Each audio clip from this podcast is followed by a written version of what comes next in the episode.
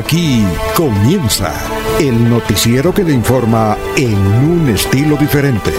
Últimas noticias. Últimas noticias.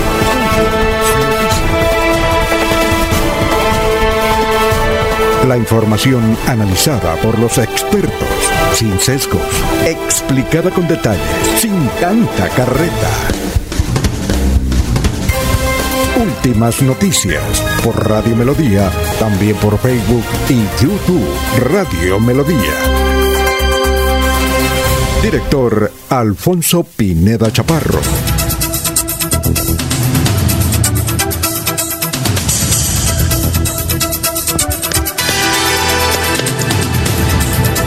Gracias a Dios, hoy es miércoles 29 de septiembre del 2021 nos abre el micrófono Arnulfo Botero Carreño para hablar por Radio Melodía, melodíaenlínea.com, 1080m, igualmente por Facebook Live, estamos por YouTube.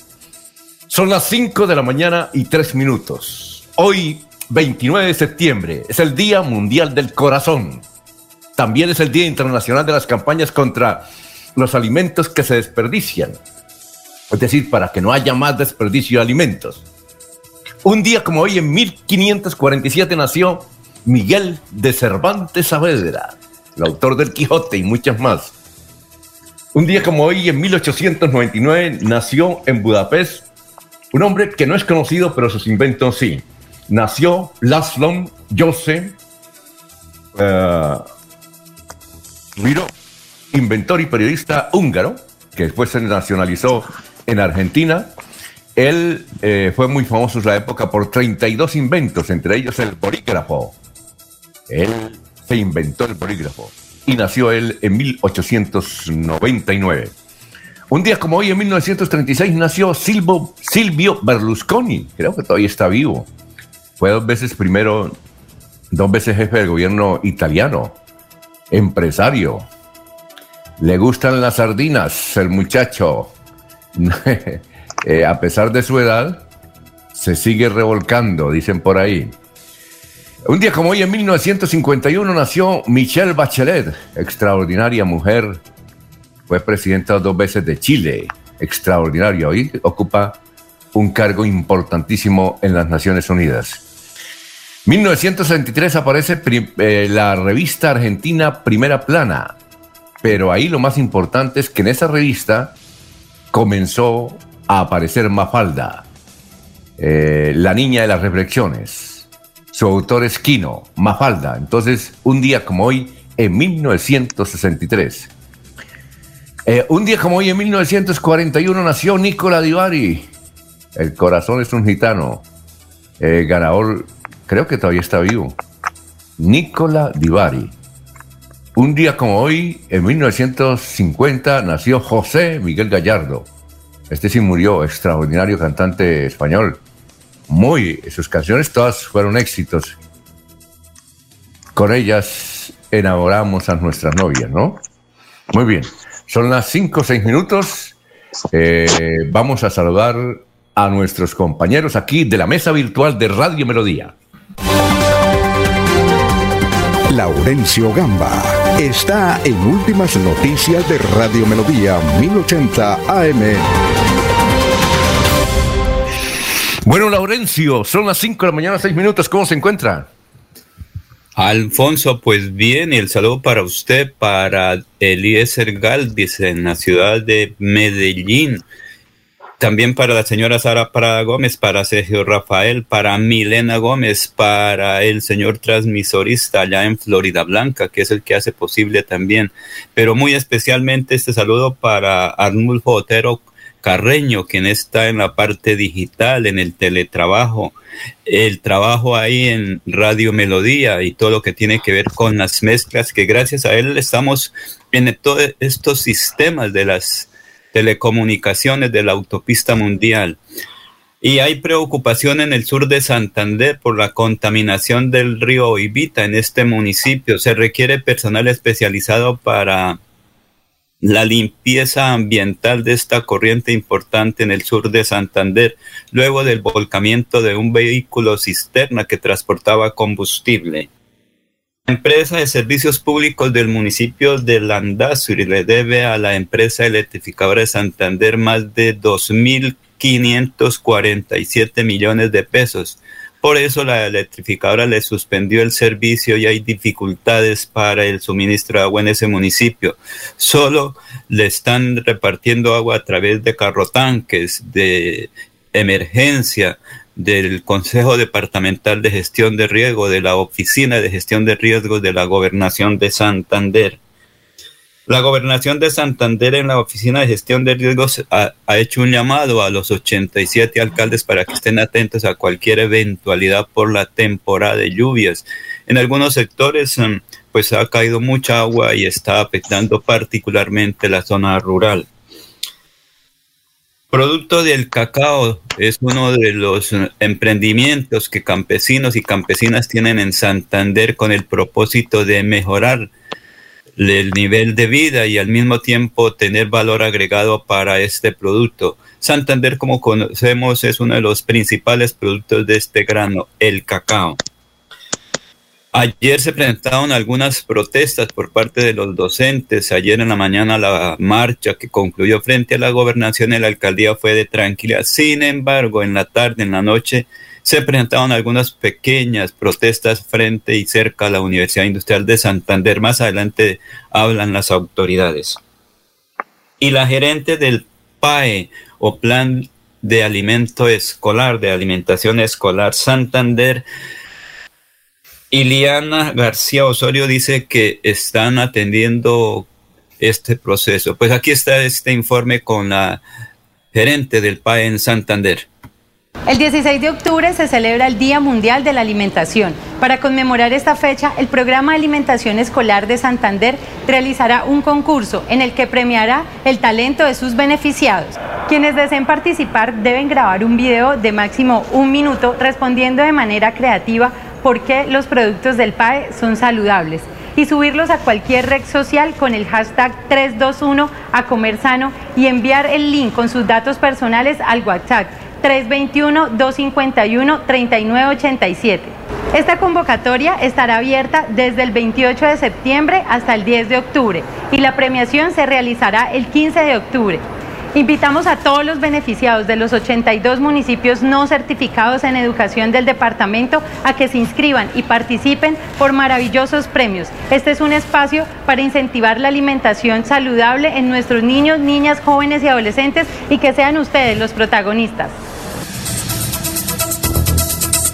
Muy bien, eh, son las 5 de la mañana, 10 minutos, ya hay gente en nuestro portal de eh, Radio Melodía Vamos a saludaros también. Ana Cano, un bendecido día para todos. Gustavo Prilla Gómez, un buen feliz día para todos.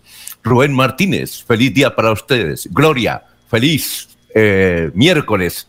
Estamos saludando también a Jairo Macías, a don Ramiro Carvajal de Deportivos Carvajal, a Aníbal Navas Delgado, gerente general de Radio Taxi Libres, que tiene el teléfono 634-2222. Salud para Juan José Rincorosma, para Lino Mosquera, para Perigan, para Jairo Alfonso Montilla, para Sofía Rueda. Igualmente Benjamín Gutiérrez, la señora Sofía Alpérez. También para don Ciro Vanega, don Gerardo Navarro, para Ruchi Rojas, que ayer dijo, qué cantidad de personas me llamaron. A raíz del saludo y a raíz del premio que recibió el pasado fin de semana en Senfer por ser uno de los pioneros de la información de los tenderos en los medios de comunicación, especialmente por radio y televisión. Eh, un saludo para la señora Miriam de Alférez, Walter Vázquez, Perito Galvis, Pablito Monsalve. Bueno, son las 5 de la mañana, 11 minutos. Don Eliezer, ¿cómo está? ¿Aún sigue en Medellín? Don Alfonso, muy buenos días para usted, para todos los oyentes de Radio Melodía, para don Arnulfo y para eh, pues ratificar para esa gran audiencia, como dice el gordo que nos acompaña todos los días. Estoy en tierra antioqueña, decidí quedarme anoche en Guatapé. Estoy en Guatapé a esta hora, Alfonso. Ah, qué bueno. Eh, esta ciudad, este pueblo extraordinariamente bello. Bello es la palabra para este pueblo de Antioquia. Sé que muchos paisanos, que muchos colombianos, que muchos amigos que nos escuchan lo conocen, pero eh, yo formulo esa invitación a esta hora. Hay que conocer esta belleza de pueblo antioqueño, Guatapé. ¿Ya subió la piedra? ¿Ya subió la piedra? Ayer, ayer, Alfonso. 700 y pico de gradas. Sí, señor. Eh, luego el descanso arriba y esa panorámica de toda la, la represa de Guatapé. Y en la jornada siguiente, después del mediodía, almuerzo aquí en Guatapé, mm, recorrer las calles, tomarle fotos a los zócalos, hablar con la gente, escuchar a la gente, compartir eh, esta, esta hermosa población antioqueña, Alfonso. ¿El pasaje acuático también o no? No, eso sí, pues como traemos el recuerdo de, del hundimiento del barco hace cuatro años, no me llama mucho la atención. Ah, bueno. Entonces, pero de resto todo muy bien. Bueno, Alfonso, tenemos un clima aquí de 13 grados centígrados en Guatapé, tendrá una temperatura máxima de 20 grados centígrados. Vamos a nuestra tierra, la provincia eh, santanderiana del Socorro, 18 grados centígrados. Temperatura máxima del Socorro será de 28 grados. El municipio de Málaga, en García Rovira, en este momento 14 grados centígrados, temperatura máxima de 19. En la noche habrá lluvias en el municipio de Málaga. Nuestra capital, Bucaramanga, en este momento registra 20 grados centígrados, temperatura máxima será de 28 y en la noche habrá tormentas y lluvias en algunos sectores de la ciudad de Bucaramanga. Barranca Bermeja amanece con 24 grados centígrados a esta hora, temperatura máxima de Barranca Bermeja 35 grados. También se presume que en la tarde habrá algunas lluvias en Barranca Bermeja. El municipio de San Gil muestra una temperatura en este instante de 19 grados centígrados, temperatura máxima 30 grados tendrá la capital de Guanentá. La ciudad de Vélez es la más fría, registra 10 grados centígrados a esta hora, tendrá una máxima de 25 la ciudad de Vélez. el municipio de Puerto Wilches está en este momento disfrutando una temperatura de 24 grados centígrados, la máxima de Puerto Wilches será de 35 y nuestra capital, la ciudad de Bogotá, en este instante registra Bogotá 9 grados centígrados y su temperatura máxima será de 23 grados en el día de hoy en la capital del país, don Alfonso. ¿Hizo reportería?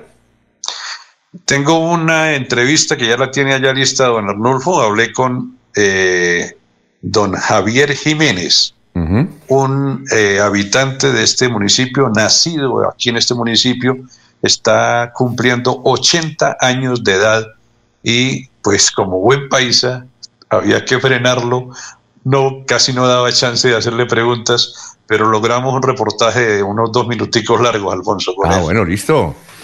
Muy bien, son las 5.15 minutos antes de ir con los mm, con el doctor Luis José Areolo con el pensamiento de hoy vamos a, saludar a más oyentes que poco a poco se están vinculando aquí a la transmisión de Radio Melodía. Hoy miércoles 29 de septiembre. Juan Martínez, saludos aquí desde Pinchote. Ah, don Juan, gracias. Victoria desde el barrio San Alonso, gracias. Bueno, nos vamos a las 5.16 minutos a, a escuchar el pensamiento del filósofo, antropólogo y abogado Luis José Arevalo. Muy buenos días. Muy, pero muy buenos días, amigos de Radio Melodía y su noticiero Últimas Noticias. Un saludo especial para don Alfonso Pineda Chaparro y los demás periodistas que nos informan diariamente. La reflexión de hoy dice lo siguiente. Un sabio dijo, no prometas cuando estés feliz no respondas cuando estés enojado y no decidas cuando estés triste. Ah, extraordinario pensamiento. Muchas gracias. Son las 5 de la mañana, 16 minutos. Bueno, eh, este es el balance de, las noticias más importantes, eh, señalando cómo estuvo Caramanga ayer, luego de esas manifestaciones. Hacia las 6 y 30 de la tarde se inició la revuelta en inmediaciones de la Universidad Industrial de Santander. La policía informó que personas encapuchadas bloquearon las vías con barricadas. Por la situación, el Escuadrón Móvil Antidisturbios MAD hizo presencia en la zona buscando retomar el control. Y eh, además eh, la policía denunció que fueron instaladas guayas de un lado a otro por parte de unos vándalos de la calle, de calle a calle, para impedir el paso de los uniformados. Y sobre esta situación se debe informar que todas las marchas fueron pacíficas en Bucaramanga, todas las de ayer, y generalmente en Colombia, hasta que aparecieron los vándalos al final de las mismas. Y, y lo que uno nota, debido a los mensajes de la ciudadanía que llegan a los medios de comunicación, es que la gente respalda a los profesores en sus protestas pacíficas, pero rechaza a los vándalos. Y a raíz de esta confusa situación, pues ya ahora en los mensajes en su mayoría se nota que los profesores llevan la peor crítica. Primero porque realizan las marchas que se convierten en la materia prima para que entren los vándalos. Y segundo, porque los organizadores de las marchas no hacen nada para facilitar la acción de la policía para perseguir esos vándalos. Aquí llegan muchos mensajes, básicamente contra los educadores en paro. Tenemos muchos oyentes que son profesores, y generalmente no lo sabemos porque son unos insultos tremendos, inclusive audios también. Y que uno entiende que el gobierno les ha mamado gallo a los educadores, que no les cumplen. Empezando por ese pésimo servicio de salud que tienen los profesores, y se han muerto muchos de ellos. Eh, claro que el gobierno no solamente le mama gallo a ellos, a todos, pero también hay que indicar eh, señores profesores, que esas protestas no afectan a los ricos, sino a los pequeños emprendedores, a los microempresarios, en fin, a la ciudadanía común y corriente. Yo creo que eh, en las elecciones muchos movimientos de izquierda van a resultar afectados por esto que están haciendo los profesores. Es decir, eh, es que esas marchas está bien, muy bien organizaditas, pero al final ellos permiten que lleguen los vándalos, luego actúa la policía, eh, uno que otro agente se eh, viola los derechos humanos, porque pues todos somos seres humanos, y aparecen las denuncias, que es que la policía no quiere dejar a la protesta y se presenta una confusión. Y de esa confusión solamente es el, el oyente que tiene que salir temprano a buscar eh, el sustento. Y yo les digo, a los, siempre le he dicho aquí los educadores, los ricos ni se enteran, ellos viven por ahí en Miami, viven en otras. A esta hora muchos deben estar desvelados viendo películas en Netflix y todo eso, y, preocupados, menos porque en Bucaramanga hayas protestas. Y lo mismo el gobierno, el gobierno pues mamándole gallo a todo el mundo. Bien, son las 5 de la mañana, 20 minutos. La cámara ubicada en la autopista Piedecuesta, eh, pues la instaló fue el Invías, no la Dirección de Tránsito de Florida Blanca tenemos a un funcionario más adelante de, Invías que dice que no es cierto que esa cámara sea para fotomultas, es para otros trabajos. Los Yucpa, eh, los indígenas Yucpa de Venezuela, pidieron apoyo en unas pequeñas eh, protestas ahí en la plaza cívica, eh, sobre todo los familiares, por la muerte de su dirigente, Misael Ramos, que vive con sus seis hijos, vivía con sus seis hijos en el barrio Morro Rico concretamente en Albania, y fue muerto por un muchacho que no ha sido capturado. Entonces piden justicia. Y eh, la esposa de Misael Ramos, pues tiene los seis hijos y no sabe cómo alimentarlos. Cinco de la mañana, 21 minutos. Un juez negó la libertad condicional al coronel retirado y el gobernador de Santander, Hugo Aguilar, porque no cumple con los requisitos para recibir ese beneficio. Eh, había pedido la libertad él está condenado a nueve años de cárcel, pero eh, considera que ya mm, se le puede permitir la libertad. Pues el juez la negó. No sé si habrá apelación o no. 521. Y el COVID en el departamento de Santander, cuatro personas murieron. Una en San Vicente, una en, Bucaramanga, una en Florida Blanca. Ah, y otros dos eh, personas Ah, una en el Socorro. Bien, son cuatro, entonces, claro, los que murieron. Y contagiados 26. Hasta el momento, hasta ayer, había 1.944.546 vacunados. 1.944.546 vacunados. Son las 5 de la mañana, 22 minutos. Joven con pierna putada y una mujer en posible muerte cerebral tras choque entre moto y bus de Metrolínea. Metrolínea entregó una versión del accidente que ocurrió en el barrio La Cumbre de Florida Blanca. El accidente se presentó eh, ayer en la calle 30 con carrera primera del barrio La Cumbre, ahí en Florida Blanca, donde llegaron los servicios de ambulancia para atender a las dos personas que se movilizaban en la motocicleta. en el comunicado, Metrolínea dice lo siguiente, si el vehículo realizaba un recorrido normal y al llegar a la mencionada dirección, calle 30 con primera, marca una curva para avanzar por la ruta habitual. Mientras el bus efectuaba esta maniobra, una motocicleta que se movilizaba en sentido oriente-occidente con dos ocupantes, pues choca contra la parte inferior izquierda del bus, cuyo impacto causa, causa lesiones de consideración a los motociclistas. 523. Oye, don Eliezer, usted habló ayer del pastor este que se afrijoló un poco de billete de los 70 mil millones que sacaron de la Minitic. sí, señor. Juan Carlos Cáceres, ¿sabe dónde es? De García Rovira. Ay, Dios mío. Él es de García Rovira, muchacho. Estudió aquí en Bucaramanga y luego se fue. Y es el, eh, usted eh, veía, por ejemplo, que cuando Álvaro Uribe era candidato a la presidencia y presidente, él aparecía en, muchas mm, iglesias cristianas Sí, señor. Ya la palabra era él, pues ese muchacho era el que lo llevaba por todos lados. y ahora, pues, claro, tiene muchísimas fotografías con el doctor Álvaro Uribe. Pero el muchacho, no sé si usted lo conoce, esto, usted lo conoce, don Laurencio, se llama Juan Carlos Cáceres.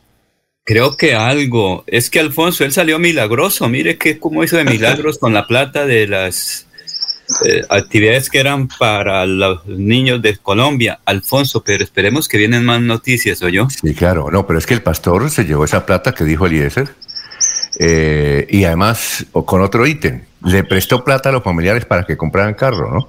y el milagro, y el ah, milagro, Laurencio, Laurencio y Alfonso, el milagro es llegar con la foto donde aparece acompañado el doctor Uribe al ministerio de las TIC y entonces eh, obtener el pasaporte para firmar una buena contratación millonaria. Sí, claro, y exactamente, ahí eh, además eh, la noticia me la dio un sacerdote uribista, no, no es el padre Mario, no, otro sacerdote uribista que me llamó, dijo, uy, ahora al, doctor Uribe lo van a lo van a perjudicar con esa foto, dijo, y yo, claro. me dijo el cura, hasta yo estoy en una de esas fotos. Porque ese, eh. ese recorría todo García Rovira. Eh, él vivió aquí en la ciudad de Bucaramanga y aquí eh, supo cómo hacer el billete. Y Dios le ayudó. Aquí sale para Barranquilla y allá aprende con el otro sacerdote. Creo que con el padre Hoyos comienza también a hacer pequeños contratos. Fue asistente del padre Bernardo Hoyos cuando fue alcalde de Barranquilla. También le sacó unos billeticos, a pesar de que el padre Hoyos es antiuribista radical, ¿no? Pero donde hay plata, don Laurencio, ¿no? Y buenos milagros de carreta, porque es que el hombre tiene buena carreta, en eso sí, Alfonso, hay que admirarlo. Yo, yo, yo, yo admiro mucho, yo admiro mucho a los cristianos, pero con esto sí realmente los deja mal, ¿no? Sí, uno ve, uno ve los escándalos, oye los escándalos, sigue los escándalos de la Iglesia Católica, eh, por ejemplo, pero todo esto está concentrado como en Roma pero los curitas católicos por aquí en el país, en el interior, no les escucha este tipo de negociados. En cambio, todas esas iglesias, Alfonso, lamentablemente, seguro hay muchas iglesias buenas, hay muchos pastores buenos. Sí, claro. También muchos, muchos, muchos están dando muy mal ejemplo en el país en todo este tipo de negociaciones. No, y pastores, yo tengo ahí en Radio Melodía un pastor muy amigo y, y cada vez que me lo encuentro le digo, bueno, ¿y cómo estuvo el recaudo hoy? y se ríe.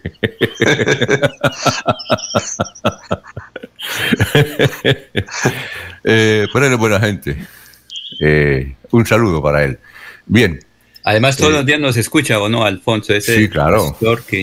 y a veces hasta nos critica, cometieron este error. Yo los escucho todos los días y es una corrección fraterna que él nos hace. No, yo le tomo el pelo y él se ríe. Digo, bueno, ¿cómo estuvo el recaudo hoy? bueno, son las 5.27. Festival de la Empanada en Bucaramanga. Uy, qué bueno. Eliezer, ¿cuándo viene? A Bucaramanga. Ahí Festival de la Empanada va a ser en el Parque de los Niños. ¿Y le gusta la empanada o no? Claro, yo produzco unas muy buenas empanadas, lamentablemente pues no es una producción industrial y cuando me enteré ya iba en camino, van a estar las mejores empanadas de Bucaramanga, creo que es como el 3 o 4 de, del próximo mes, Alfonso. No, pues empieza pues este mes, eh, perdón. Es este fin de semana, es que ya, sí, es este fin de semana. Eh, empieza el viernes y termina el domingo. Y no será ahí en la concha acústica, pues por los problemas que han tenido los vecinos ahí. Lo van a hacer en el Parque San Pío, me parece mejor. Sí, Parque San Pío, sí, señor. Sí, las empanadas, hay de todo tipo. Las empanadas. las mejores empanadas en América son las chilenas y las argentinas, ¿no? Sí, son buenas. Y dicen, Eliezer, eh, que las mejores empanadas de Bucaramanga son las del campestre. Siempre han dicho eh, que las mejores empanadas son las del campestre. Sí, pero creo que esas empanadas ahora únicamente se las venden a los socios. ¿Ah, sí? Nosotros, nosotros siempre luchábamos cuando había ruedas de prensa y llevábamos siempre el objetivo de ir al campestre para comer empanadas y las vendían, las podíamos comprar. Pero creo que ahora únicamente se las venden a los socios y una de las señoras que las fabrica ya tiene su negocio fuera del campestre. ¿Ah, sí? Me, sí, señor. ¿Me puede usted averiguar el dato para para buscar a esa señora que me parece inteligente. Sí, creo que tengo el dato, creo que lo tengo, Alfonso. Muy bien, perfecto, me lo, me lo envía por WhatsApp, hágame el favor. En Bucaramanga hay muy buenas empanadas, también las empanadas de Conuco son muy buenas, Alfonso. Ah, sí, claro. Eh, hay muy buenas empanadas en Bucaramanga. Pero es que la señora esa que hace en el campestre de empanadas, sí, son extraordinarias, lleva como 30 años en eso. Sí, señor. Porque Pacheco cuando venía aquí decía, oiga, y en el campestre todavía están vendiendo esas empanadas tan buenas, decía Pacheco, imagínense, hace 20 años. Muy bien. 529, otra información. A ver, eh, bueno, Alejandro Gaviria está desde ayer aquí en la ciudad de Bucaramanga. Hoy va a estar a las 10 de la mañana en, el, en la plazoleta de la democracia, ahí cerca al Consejo de Bucaramanga. Por cierto, hoy hay una columna de Isaí Fuentes diciendo que él es un comodín y mucha gente ha asociado a Alejandro Gaviria como el, candidato de la oligarquía, ¿no? No sé por qué, pero eh, tiene ese ítem. Bueno, Vanguardia Liberal titula hoy, dice, se incrementan las muertes por infartos en Santander. El comportamiento de la tasa de mortalidad por enfermedades isquémicas del corazón varió significativamente en el departamento, mientras en el 2019 murieron 81.2 personas por cada 100.000 habitantes en el 2020 se elevó a 92.4. Hoy se celebra el Día Mundial del Corazón. A nivel nacional, el COVID. Murieron 41 personas por el COVID y hay 126... Mm, ah, no, eh, ya son... Eh, bueno, ese dato no, no lo tengo aquí claro porque se me borró en el computador. En todo caso, murieron ayer en Colombia 41 personas por el COVID-19. Son las 5 eh, de la mañana, 30 minutos, 5.30 minutos. También a nivel eh, nacional hay una noticia que dice el confortable apartamento donde Guido Nule paga su condena por el carrusel de la contratación. Es un apartamento extraordinario en Barranquilla. Él se robó esa cantidad de plata en Bogotá y sin embargo vive como un rey porque tiene asistentes o ayudantes que le llevan todo. Y también dice que él tuvo participación en los 70 mil millones de pesos que se llevaron del Ministerio de las ¿Qué me decía un Laurencio antes de ir a unos mensajes? Alfonso, es que William Berardo Díaz nos, nos hace la siguiente invitación, rueda de prensa hoy con miembros de la comunidad en Veracatía porque van a estar por aquí desfilando. Y ellos también tienen derecho a desfilar. Van a estar en Santander Fashion Week estos días próximos. Rueda de prensa allá donde la profe Elisa hoy. Oiga, pero van a hacer marcha en dónde hoy? No, no, a desfilar, no, ellos no vienen. Es a mostrar lo que ellos producen en prendas de vestir. Es, eh, ellos, son, ellos son los que están entre Risaralda y el Chocó, me parece a mí. Sí, creo que sí. Es una comunidad. Sí, ellos vienen esa, al desfile de moda, ¿o yo? ¿Y, cuándo es el desfile de moda? ¿Dónde es? Creo que este fin de semana. Ah, ellos no vienen a protestar, sino que vienen a desfilar. No, ellos lo que, lo que producen lo van a mostrar puesto. ¿sí? Ah, con sus costumbres, sus tradiciones y van a desfilar como cualquier reina de belleza, Alfonso. Pero ahí tiene chance eh, Laurencio para que cambie la pantaloneta. Ah, Oiga, ¿verdad? Sí. La pantaloneta. Esa pantaloneta en Arizona que usted utilizó mucho más en Santa Marta, que fue muy popular. Cambiarla por una de la etnia Vera Oiga, y, me dan las um, tallas para traerles. Sí.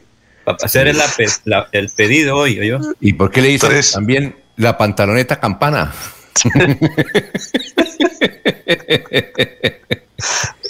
Allá nos espera William Berardo Díaz, o yo Alfonso. Ahí qué sitio es? Están las empanadas bonitas allá. Oiga, y, y, el desfile eh, dónde es? El desfile de eh, modas. La verdad no sé exactamente. Pregúntele dónde es, cuándo y a qué horas. Sí, sí, es que hoy es, digamos, es la rueda de prensa para mostrar qué tienen ellos de sus actividades eh, de confesión, qué es lo que fabrican, qué producen.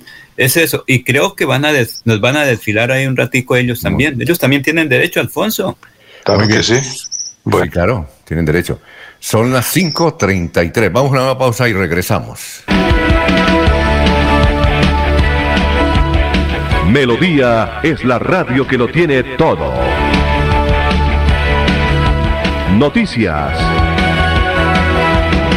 Deportes. Música. Variedades.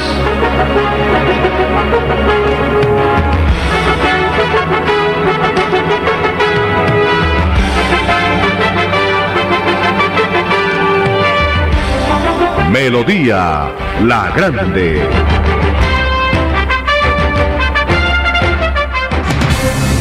Con un sistema de tormentas que amenaza con causar más daño.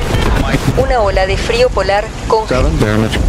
Hablamos de sequías, hablamos de inundaciones y de olas de calor. Lo último tiene que ver con la variante Delta, que es mucho. El cambio climático está aquí y ahora. Infórmate y haz tu parte. Escuchar a la naturaleza es empezar a cambiar. Corporación Autónoma Regional de Santander. Más cerca, mejor conectados ambientalmente. Es momento de continuar con tus sueños. Especialízate en Derecho Constitucional en Uniciencia, con docentes magistrados, planes de financiación, posgrado interdisciplinario.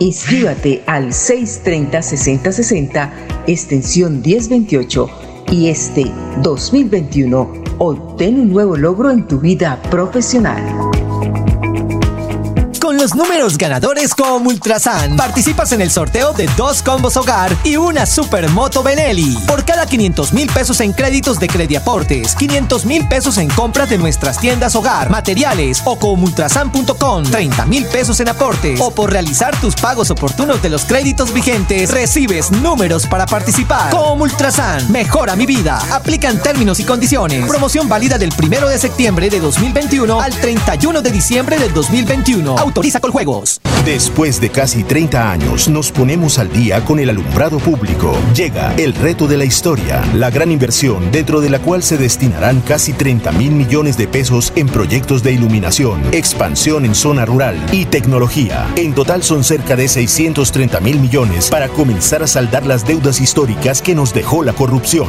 Conoce todas las obras en www.bucaramanga.gov.co. Alcaldía de Bucaramanga. Gobernar es hacer.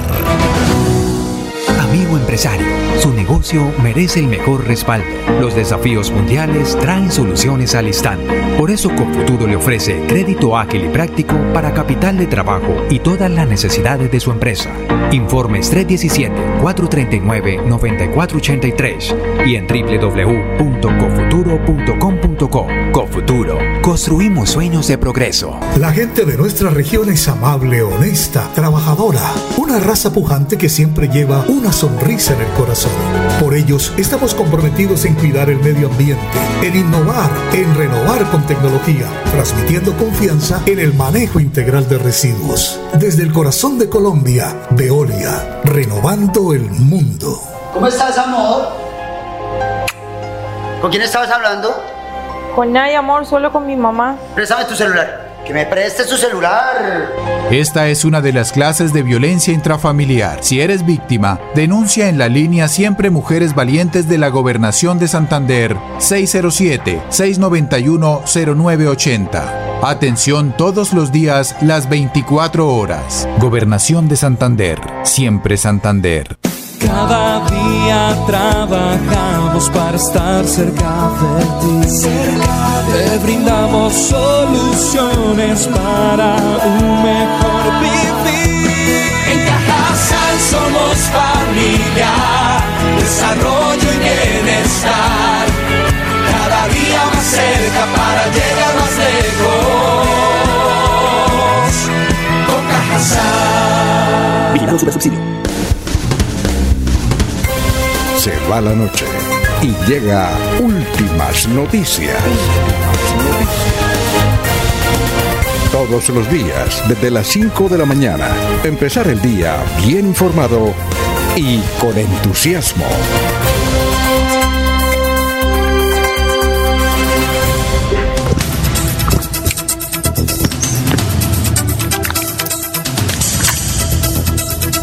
Eh, bien, son las 5.38. Gustavo Pinilla Gómez dice, eh, ¿y los policías no tienen derechos humanos? Que les tiren bombas, piedras, que les disparen. Manuel José Mejía Reyes, eh, muy buenos días. Con un buen chiste de Tabarranca me hizo sonreír. ¿Cuál será la de la pantaloneta en Laurencio? Pedro Gómez, vedor de pie cuesta, vengamos, vénganos en tu reino, amén. Ramón Medina Marte, muy buenos días. Vamos con el historiador a esta hora que nos eh, recuerda las noticias de hace 50 y hace 25 años en el departamento de Santander y la ciudad de Bucaramanga. Carlos Augusto, ¿cómo están? Muy buenos días. Buenos días a la mesa de trabajo y a los oyentes. Hace 50 años esta fueron la noticia más importante en Santander.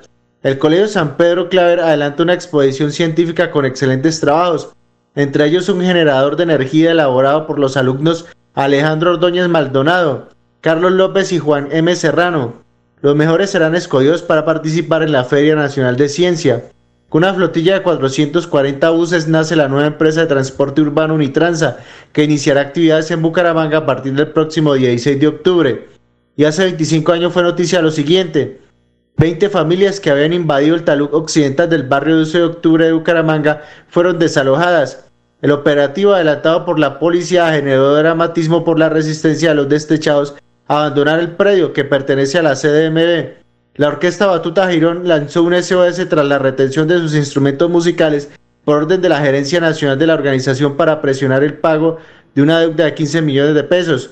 La Asociación de Padres, con la ayuda del exalcalde Luis Alberto Quintero, busca fórmulas de solución. Cordial saludo a todos. Siga usted, don Alfonso. Muchas gracias, son las 5.40 minutos. Bueno, ahí recordamos que hace 50 años en el Colegio San Pedro ya eh, el doctor Ordóñez Maldonado, Alejandro Ordóñez, se estaba extinguiendo. Invitó una para, inventó un aparato eléctrico. Vea usted. A ver, don Laurencio. Alfonso, pues como usted lo dice, Alejandro siempre ha sido Alejandro Ordóñez Maldonado, me refiero, el joven estudiante muy inquieto hace 50 años, vea que hoy está por allá representándose en el exterior, donde en los próximos días estará don Eliezer Galvis. Y lo que se dice del municipio de Girón, el señor es, es alcalde del momento atendiendo las necesidades educativas, unas pequeñas deudas que tenía por ahí una institución educativa eso de la, esa, eh, Laurencio, esa batuta, ¿eso se acabó o no? Pues prácticamente sí, porque eso ahora lo tiene cada municipio, ahora son entidades, digamos, entre comillas, proyectos musicales. Recuerde que ahora son casi todos son proyectos. Los municipios pues tienen dificultades para mantener programas de ese tipo. Solo en la provincia de Vélez, que es de transmisión entre familia y familia, de colegio en colegio, pero ya eh, digamos que por tradición, pero por otros factores, la parte económica es bastante dispendiosa para estos procesos musicales. Eso en Girón, por ejemplo, se tiene eh, pues eh, la Casa de la Cultura, una organización, pero para enseñar. Esa de la organización Batuta la inició Mirena Muñoz de Gaviria, esposa de César Gaviria, cuando él fue presidente, ¿no? Sí, sí, sí, y que se estableció casi en todos los municipios, en los departamentos, pero por falta de recursos creo que eso desapareció, porque es que mantener un grupo, eso es muy complejo, y si no se le dan los recursos suficientes, como en el deporte, toca to eh, poner la tutuma para buscar recursos.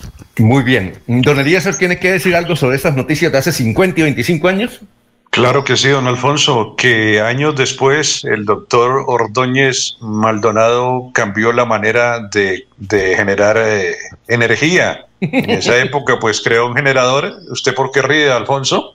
Aquí después, pues eh, un punto muy famoso y recordado del doctor Ordóñez, el incendio de libros en algún sector de Bucaramanga. Y otra noticia destacada, Alfonso, sí. una gran flota con la que arrancó eh, Unitransa, 440 buses hace 50 años. Sí, Me pareció una flota, una flota muy grande para una ciudad de Bucaramanga que, que, apenas comenzaba como a tener el crecimiento que tiene hoy, ¿no? Sí, eh, eh, recuerdo que en 1971, bueno, estaba estudiando, cuando eso había, estas empresas, Parque Romero, era, no, no sé si, yo creo que Eliezer no había llegado a Bucaramanga, pero era La Pedregosa y Transcolombia, creo que eran tres empresas.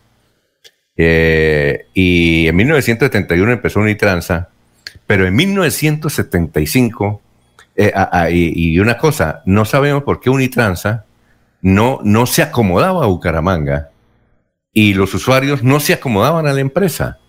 Tanto así que en 1975, cuando era director, de tránsito, eh, perdón, del Intra, cuando era director del Intra, Antonio Rodríguez Santamaría, le dio por cambiar las rutas, ¿sí? Para, para mejorar eh, el servicio a la ciudadanía y de Unitransa, que era una empresa relativamente nueva. No, eso la ciudad, que quedamos fue peor o, la ciudadanía quedó peor y a él le tocó renunciar.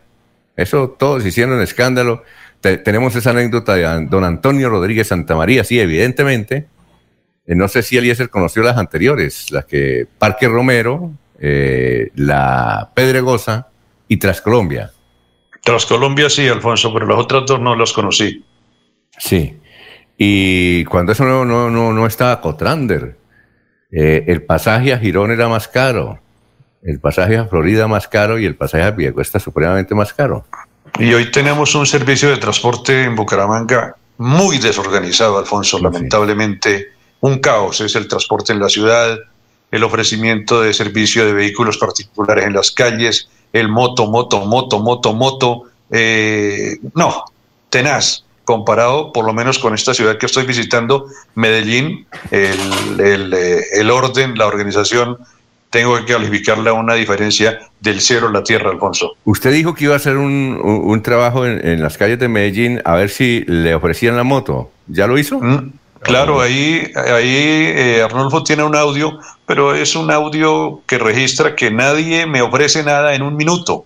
Ah, Estuve un minuto parado frente al hotel, pasaban automóviles, pasaban vehículos particulares, pasaban buses, pasaban motos, y nadie me ofreció un servicio como le pasa a uno en Bucaramanga, que cada 10 segundos le ofrecen una moto o le ofrecen un servicio de transporte particular pirata.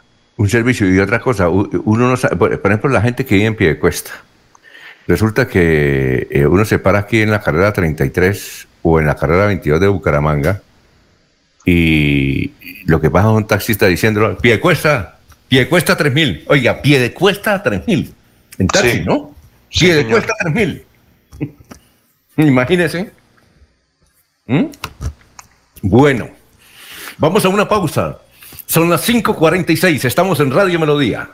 Después de casi 30 años, nos ponemos al día con la infraestructura educativa. Llega el reto de la historia, la gran inversión, dentro de la cual se destinarán casi 20 mil millones de pesos para los colegios Politécnico, San José de la Salle, Bosconia Santa Rita y Camacho Carreño. En total son cerca de 630 mil millones para comenzar a saldar las deudas históricas que nos dejó la corrupción. Conoce todas las obras en www.bucaramanga.gov.co. Alcaldía de Bucaramanga. Gobernar es hacer. Es momento de continuar con tus sueños. Especialízate en Derecho Constitucional en Uniciencia, con docentes magistrados, planes de financiación, posgrado interdisciplinario. Inscríbate al 630-6060, extensión 1028 y este 2021 obtén un nuevo logro en tu vida profesional.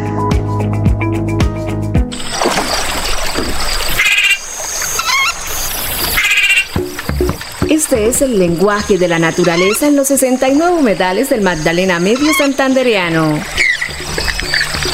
Cuidar el agua, proteger especies como el manatí y la pantera hacen parte de nuestro compromiso diario con la conservación de las ciénagas. Corporación Autónoma Regional de Santander, más cerca de la biodiversidad, mejor conectados ambientalmente.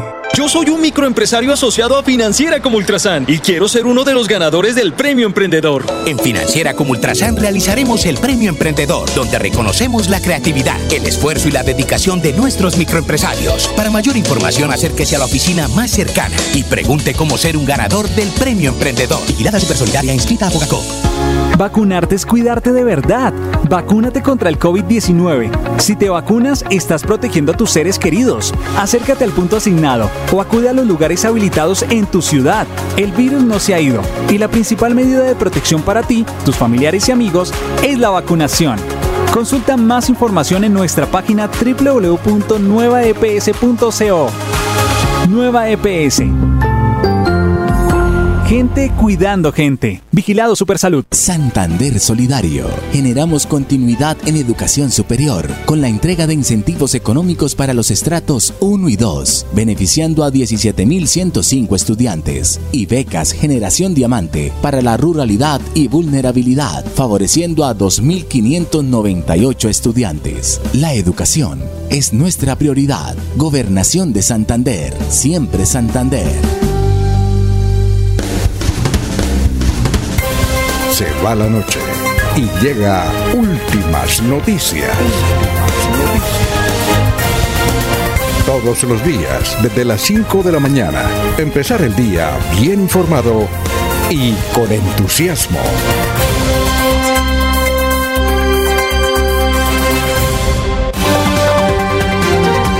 Jorge Caicedo está en Últimas Noticias de Radio Melodía 1080 AM. Muy bien, antes de Jorge nos escribe Fundación Renace Mi Edad Dorada. Feliz día a todos. Fundación Renace Mi Edad Dorada, Barrio Ciudad Mutis.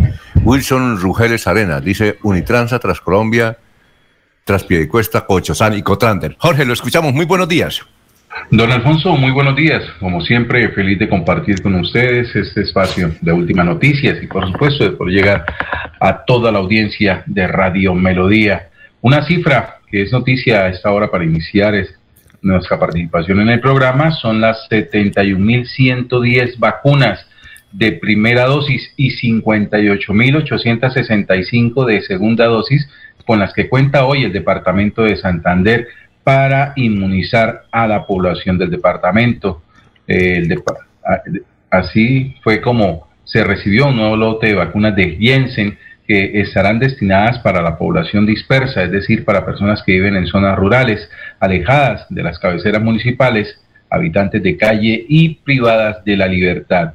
Así las cosas, el departamento ya tiene biológicos de todas las casas farmacéuticas, tanto para primeras como para segundas dosis.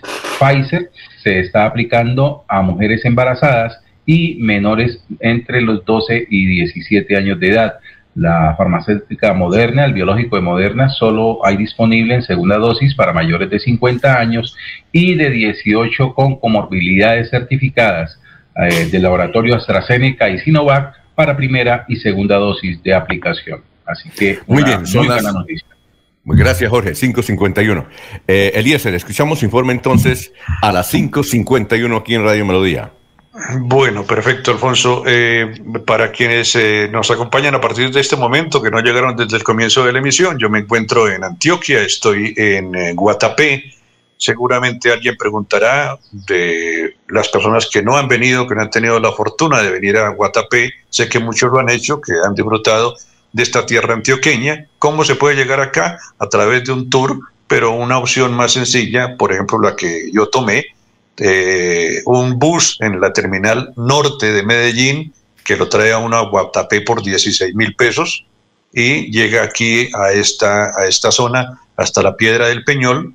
La Piedra del Peñol, usted sabe, Alfonso, es de particulares, no es ni del municipio ni del Estado, la piedra es de una familia particular y eh, para subir a la piedra, para disfrutar de su mirador en la parte alta, se pagan 20 mil pesos. Y para movilizarse entre eh, eh, la piedra del Peñol y Guatapé, se pagan a través de un servicio de mototaxi 10 mil pesos. Ya estoy ubicado entonces aquí en Guatapé y hablé con don Javier Jiménez, un habitante del municipio, nacido en Guatapé, y nos cuenta un poquito sobre lo que le da belleza a esta localidad, que son los zócalos y las casas pintadas de colores. Aquí está nuestro invitado, don Javier Jiménez. ¿Cuál es su nombre? Javier Jiménez. Don Javier, ¿cuántos años tiene? Completé el 10, de, el 10 de noviembre, completo 80 años. ¿De dónde es don Javier? De aquí de Quebra Arriba. ¿De Guatapé? De Guatapé. ¿Cuántos eh, hijos tuvo? Cuatro. ¿Viven todavía? Sí, todos están vivos. ¿Viven aquí en Guatapé o dónde viven? No, la, una, la, niña vive en Medellín y se casó en Barranquilla. ¿Quién hizo el primer, eh, la primera fachada de, de estos eh, zócalos aquí en Guatapé? José María Parra Jiménez. ¿Qué hizo? ¿Qué, qué figura plasmó en la fachada, en el zócalo? Ovejas. Ovejas tiene, ovejas tiene por dentro y por fuera de la casa y entonces de ahí viene la atracción de los ojos de las ovejas. Igual alcalde en San Rafael. Ahí está la estatua del comando para Allarrito está fumando tabaco con el paluca ahí.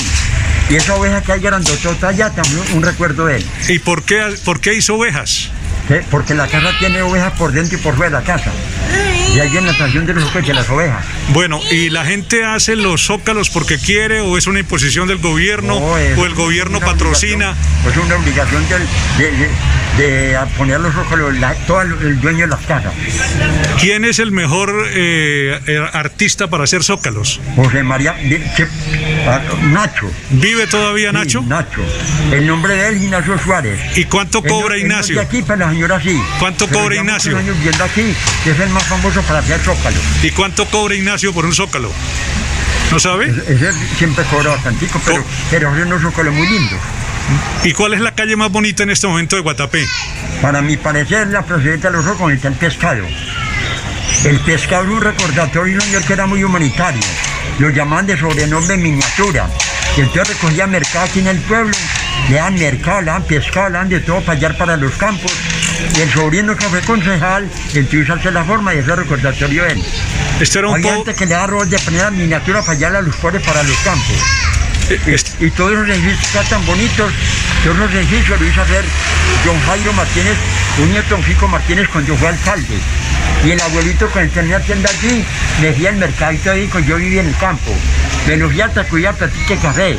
Y cuando bajaba a vender el, el cafecito San Rafael, después venía le traía la plática ahí. Bueno. Yo vivía en el campo 37 años. Y la familia me hizo vender la finquita para poder comprar una casita aquí. Y los obedecí.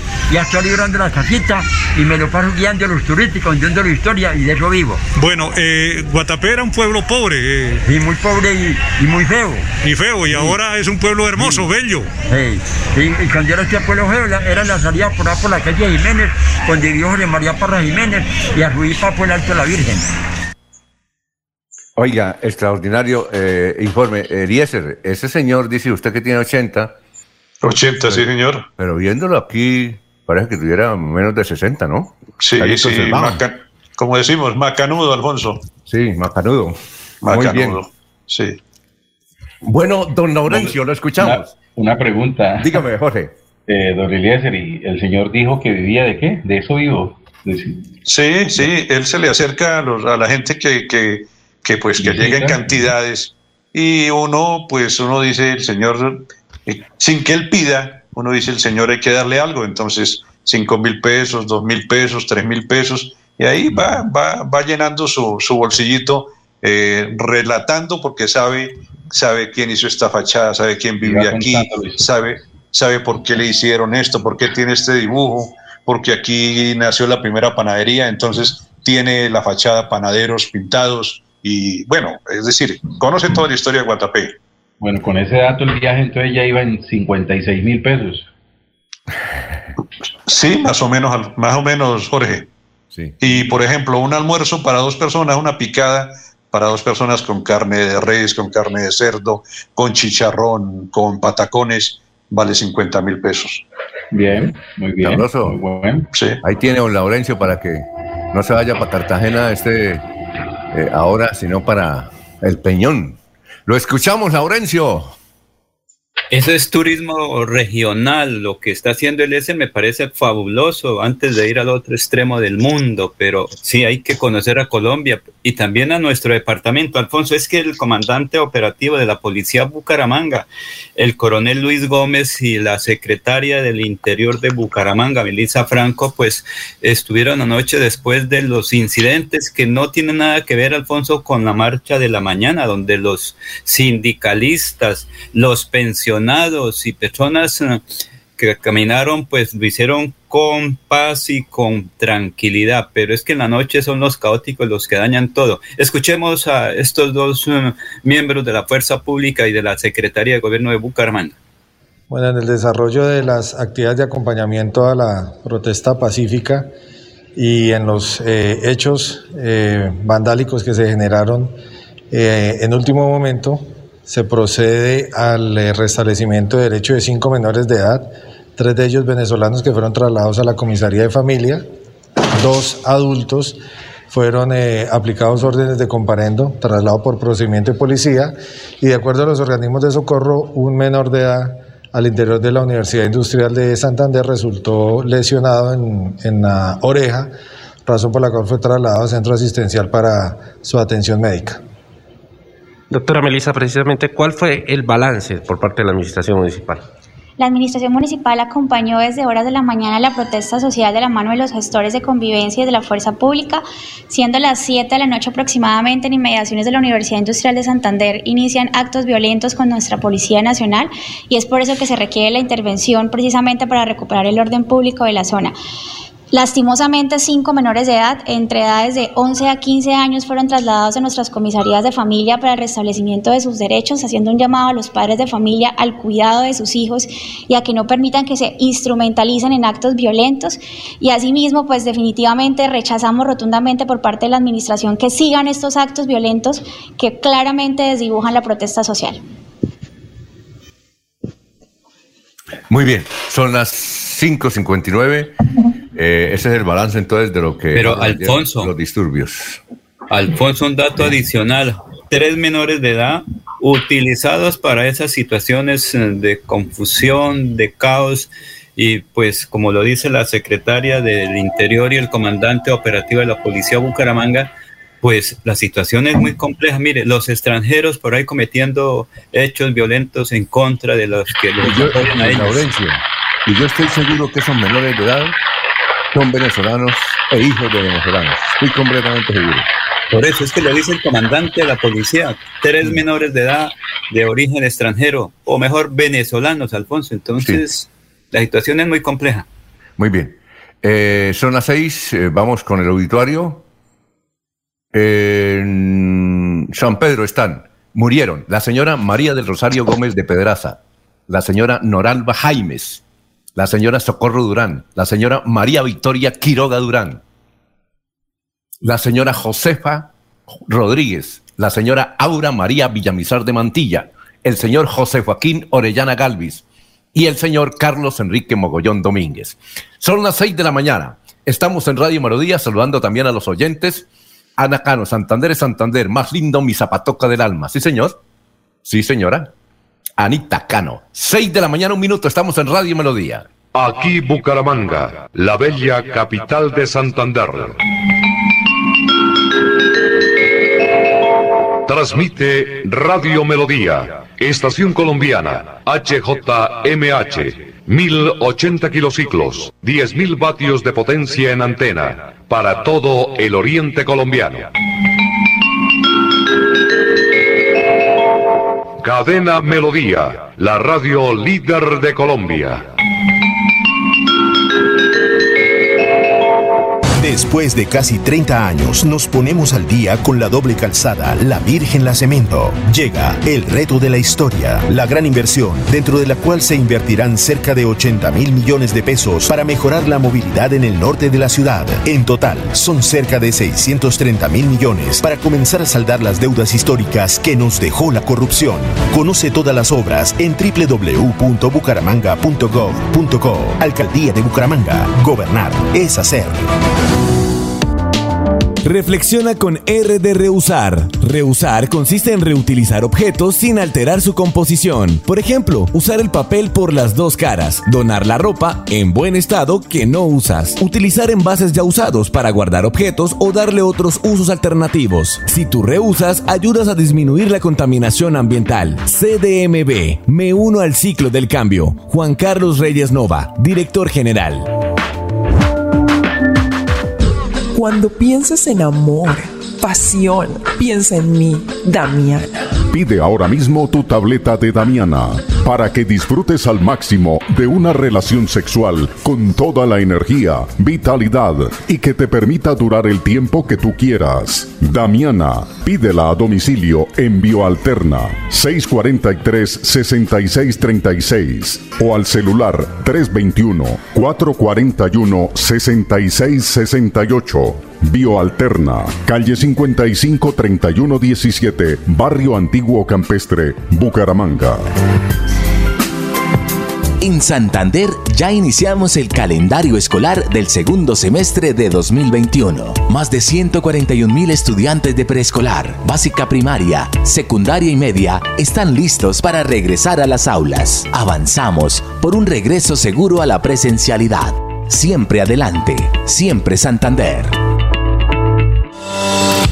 Queremos que disfrutes de un servicio de energía confiable y de calidad. Por eso trabajamos en el mantenimiento de la infraestructura eléctrica, para que estés informado oportunamente de las fechas y horarios de las suspensiones del servicio de energía. Síguenos en nuestras redes sociales arroba esa grupo EPN o consulta toda la información en www.esa.com.co. ESA Grupo EPN, Vigilado Superservicios. La gente de nuestra región es amable, honesta, trabajadora, una raza pujante que siempre lleva una sonrisa en el corazón. Por ellos estamos comprometidos en cuidar el medio ambiente, en innovar, en renovar con tecnología, transmitiendo confianza en el manejo integral de residuos. Desde el corazón de Colombia, Veolia, renovando el mundo. Después de casi 30 años, nos ponemos al día con la escarpa occidental. Llega el reto de la historia, la gran inversión dentro de la cual se destinarán casi 100 mil millones de pesos para construir pantallas ancladas, muros de contención y sistemas de drenaje en cinco barrios de Bucaramanga. En total, son cerca de 630 mil millones de pesos para comenzar a saldar las deudas históricas que nos dejó la corrupción. Conoce todas las obras en www.bucaramanga.gov.co. Alcaldía de Bucaramanga. Gobernar es hacer. Se va la noche y llega últimas noticias. Todos los días, desde las 5 de la mañana, empezar el día bien informado y con entusiasmo.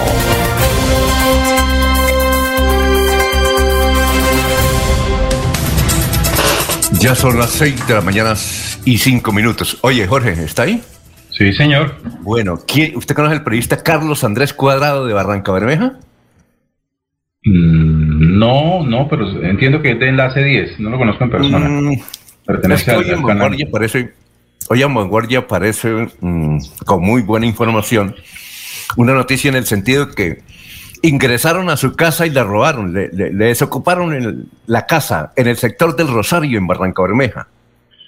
Sí, señor, sí, señor, y no es solamente eh, el último caso que se presentó fue de la casa del periodista Cuadrado, sino que en menos de 15 días ya había sido asaltada una casa dentro de la misma calle, allí en el barrio El Rosario, por lo que los vecinos demostraron bastante preocupación y reclamaron a las autoridades mayor presencia en el sector, eh, porque fue exactamente igual el- el- el- el- asalto que se cometió en la casa del periodista.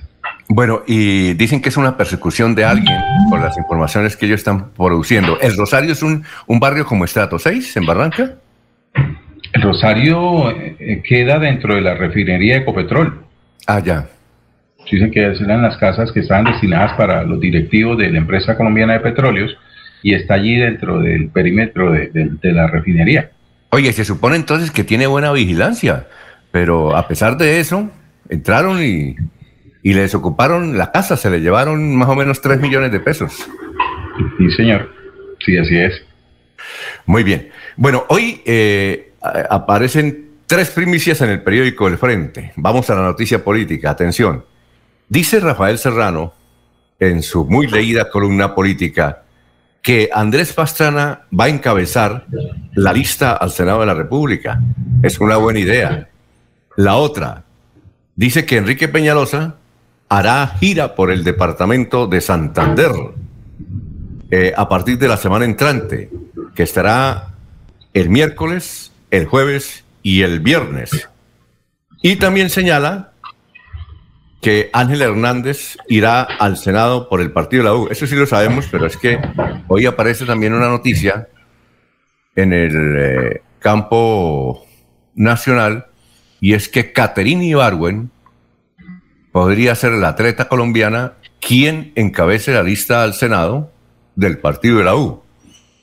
Que Didion Francisca Toro, la presidenta de la Vallecaucana, el gobernadora, la presidenta del partido de la U, ya le hizo el ofrecimiento y que Caterina Ibarwen podría encabezar la lista. Si no la encabeza ella, la encabezaría Ángel Hernández.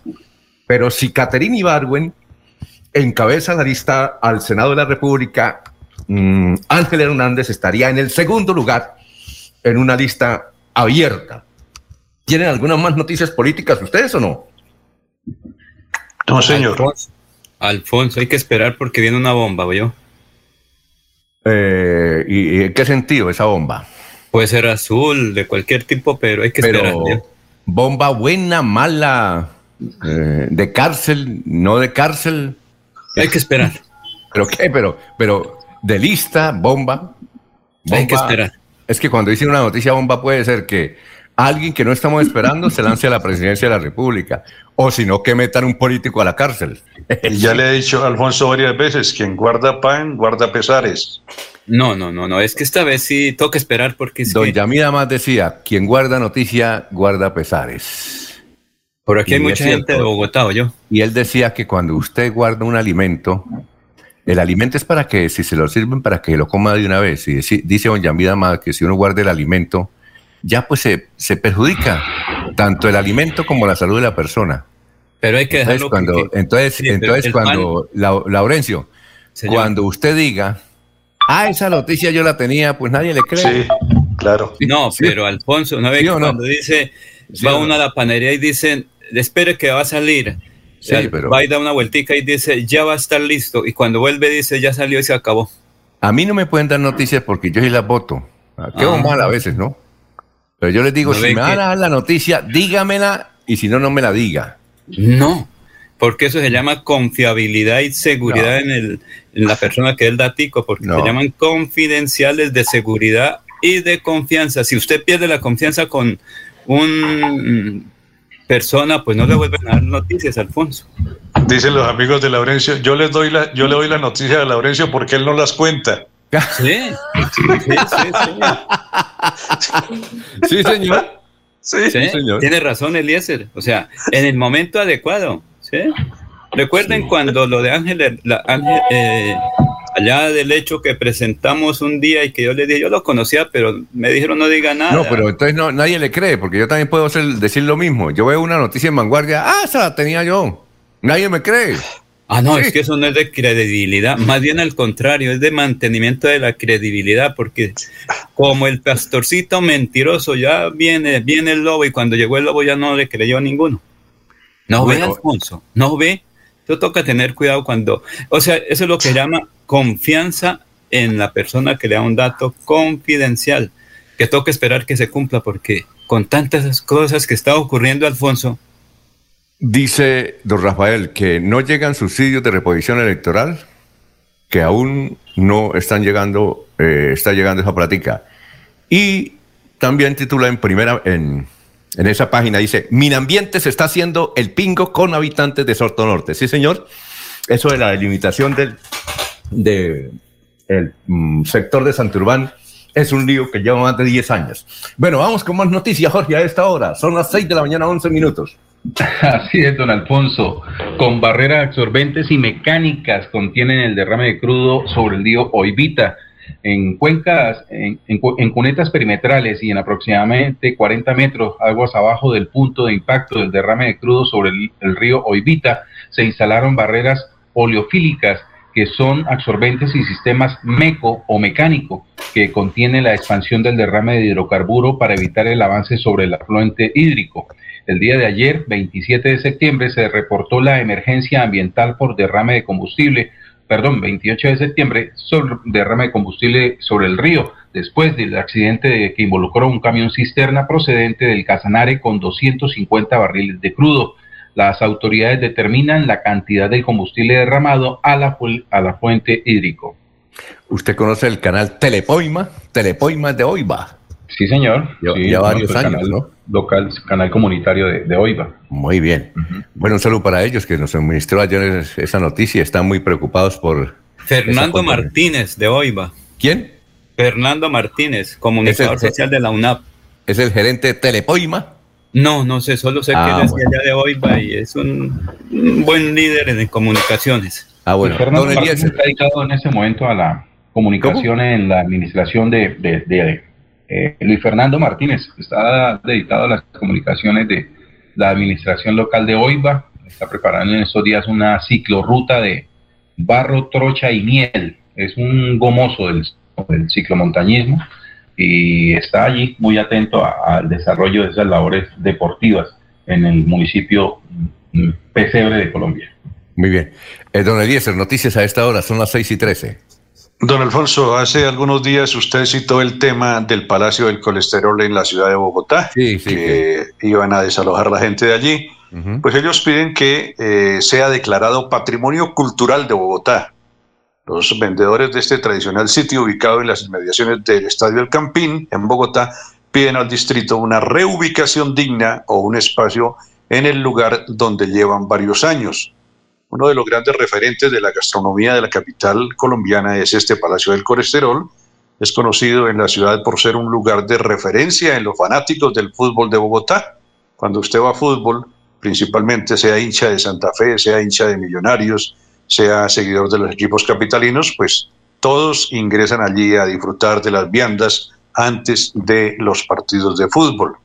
Luego de varias peticiones, el, día lunes, en una reunión con los funcionarios del Instituto de Recreación y Deporte IDRD.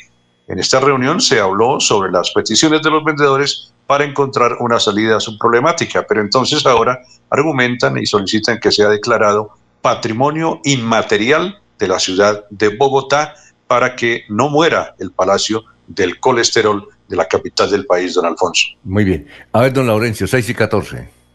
Alfonso, yo creo que lo podrían declarar como monumento nacional para la politiquería, porque ahorita hay muchos presuntos líderes que dicen, tengo siete buches para llenar, y entonces, ¿cómo vamos ahí en política? La barriga, el buche, la panza y todo eso es que toca llenar siete buches para llenar en campaña política. Pero Alfonso, es que hay un emprendimiento de la Secretaría de Agricultura de Santander con el apoyo de la Gobernación de Santander campesinos que le están transformando la producción de cacao, porque hablamos que el cacao sale para el exterior y nos lo regresan en buenas eh, pastillas, ya con productos diversos y aquí se compran a alto costo, mientras que aquí la producción de cacao pues falta mucho. Escuchemos precisamente este informe desde la gobernación de Santander.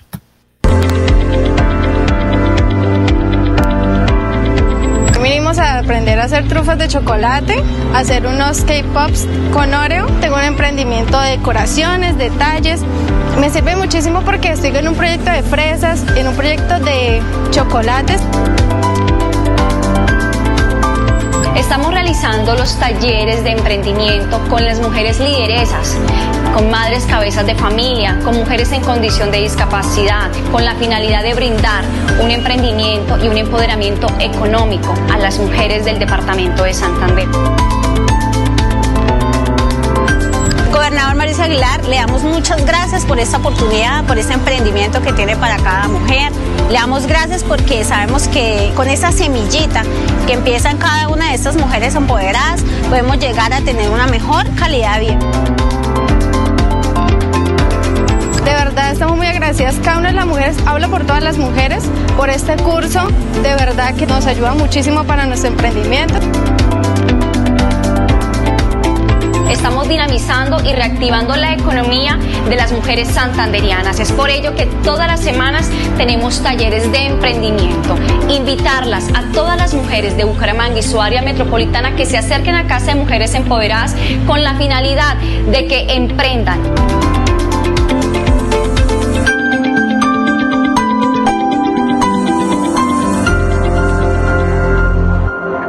Muy bien, son las 6 y 17. Eh, Edinson Galvis dice, ¿por qué no promocionan los municipios de acá?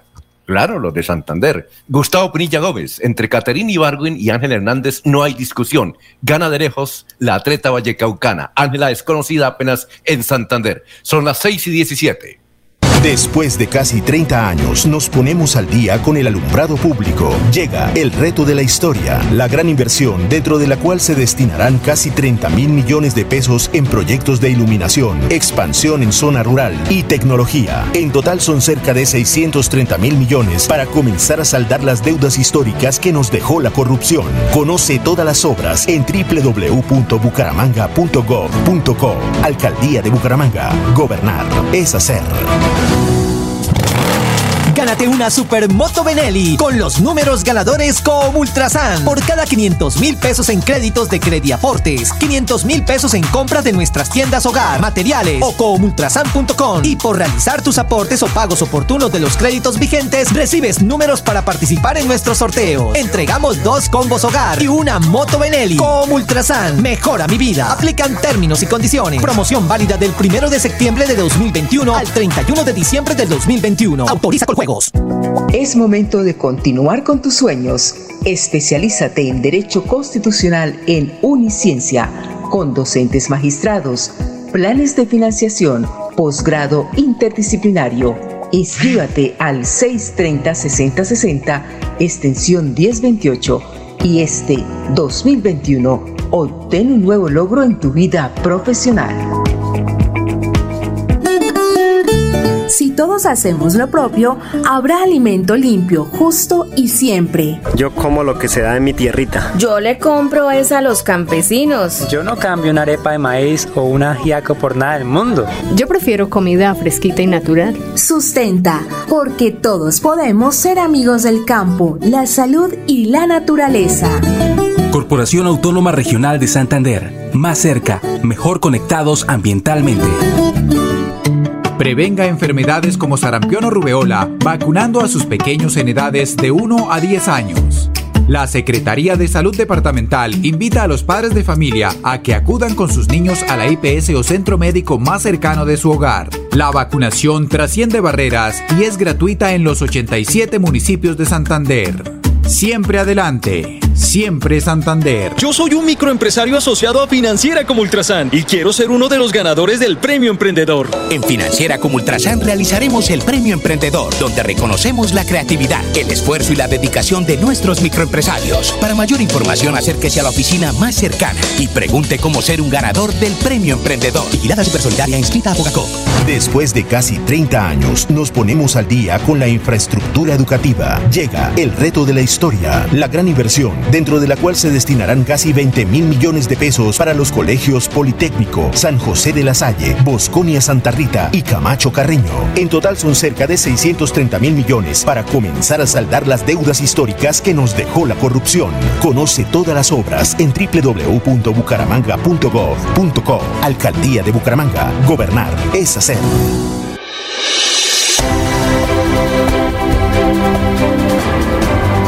Información y análisis. Es el estilo de Últimas Noticias por Radio Melodía 1080 AM.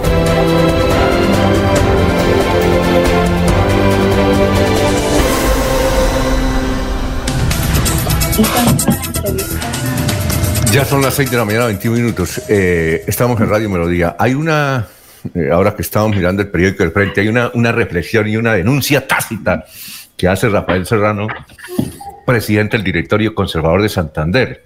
Él sostiene, mm, más o menos, pienso que es lo que quiere decir, que, por ejemplo, el departamento de Santander, el Partido Conservador, sacó 100 mil votos para la Cámara de Representantes en las pasadas elecciones y a pesar de eso no tiene ni un representante ni un senador y que esos votos pueden servir para sacar siquiera dos senadores si el conservatismo fuera unido y unos dos o tres representantes a la Cámara con 100 mil votos. Pero no se puede porque, ¿por qué? Eh, vienen de otros departamentos a llevarse esos votos y da la impresión que Rafael quiere decir que esos que vienen a Santander a hacer política, a llevarse los votos, vienen a comprarlos. Vienen a comprarlos. Y analiza una nota editorial del diario Vanguardia Liberal como eh, hay curules eh, en Colombia de Senado y Cámara que valen 15 mil millones de pesos. Y son cifras cuando lo autorizado son 3 mil millones. Entonces sería muy bueno eh, que se ahondara más en esas críticas. Y, además pienso que Rafael tiene razón. Si el, si el conservatismo fuera unido, pues tendría al menos dos senadores. Con 100 mil puede tener dos senadores y tres representantes de la Cámara. Y no tiene ninguno de ellos, porque los que vienen de afuera se llevan los votos y se los llevan no con agua bendita, ni no, ni, y, no con dulcecitos ni colombinas, sino pagándolos. Y generalmente uno piensa que es verdad, vienen los pagan. Eh, entonces sería muy bueno eh, analizar estas reflexiones que hace don Rafael Serrano sobre el Partido Conservador. Pero Alfonso, Alfonso, Sí. Ahí le dije hace un ratico que es que los dirigentes regionales tienen siete buches para llenar, entonces le dicen al uno, al otro, yo le tengo ahí cinco mil votos para su Senado, al otro le ofrecen cuatro mil, al otro tres mil, pero siete buches que van a llenar, Alfonso, eso, por eso es la situación de nuestro departamento. La envidia nuestra y se va todo para afuera, pero nadie pide que sea para acá, entonces barren es hacia afuera. Pero válida, válida esa reflexión. ¿Alguien quería hablar sobre eso? ¿Por ahí escuché a alguien? Sí, don Alfonso, es que el problema no es mantener la unión de los partidos en la región, sino en el caso de los senadores santanderianos, elegidos con votos santanderianos, que han hecho para evitar la fuga de, militantes para apoyar candidaturas de otras regiones del país. Ahí también está, ahí está también la, inquietud. Por ejemplo. Deme un nombre, deme un nombre de los elegidos, la le, le subo la apuesta. Deme un nombre de los elegidos que haya demostrado eh, apego y, correspondencia hacia los votos de Santander para nuevamente aspirar? Pues no, yo realmente no, no, no, no sé si ustedes ven a otro ahí que haya trabajado duro por Santander. Alfonso. Sí, cuénteme. Y toda la vida hemos estado esperando las obras, por ejemplo, de los Galán, que vienen a Santander, puede que no se lleven una gran cosecha, pero llevan votos santanderianos y vemos, por ejemplo, la presencia de los nuestros en otras regiones. Eh, yo sigo la campaña del doctor Miguel Ángel Pinto y lo veo uno en Boyacá, en Cundinamarca, en Antioquia, en el Tolima. La política se volvió ahora así, eso que era tan doméstico, tan de nosotros, ahora es de carácter nacional. Sí, claro. Ahora sí. Pero Alfonso, es que el Senado es nacional, entonces cualquier santanderiano puede ir a buscar votos donde tenga un amigo o un santanderiano.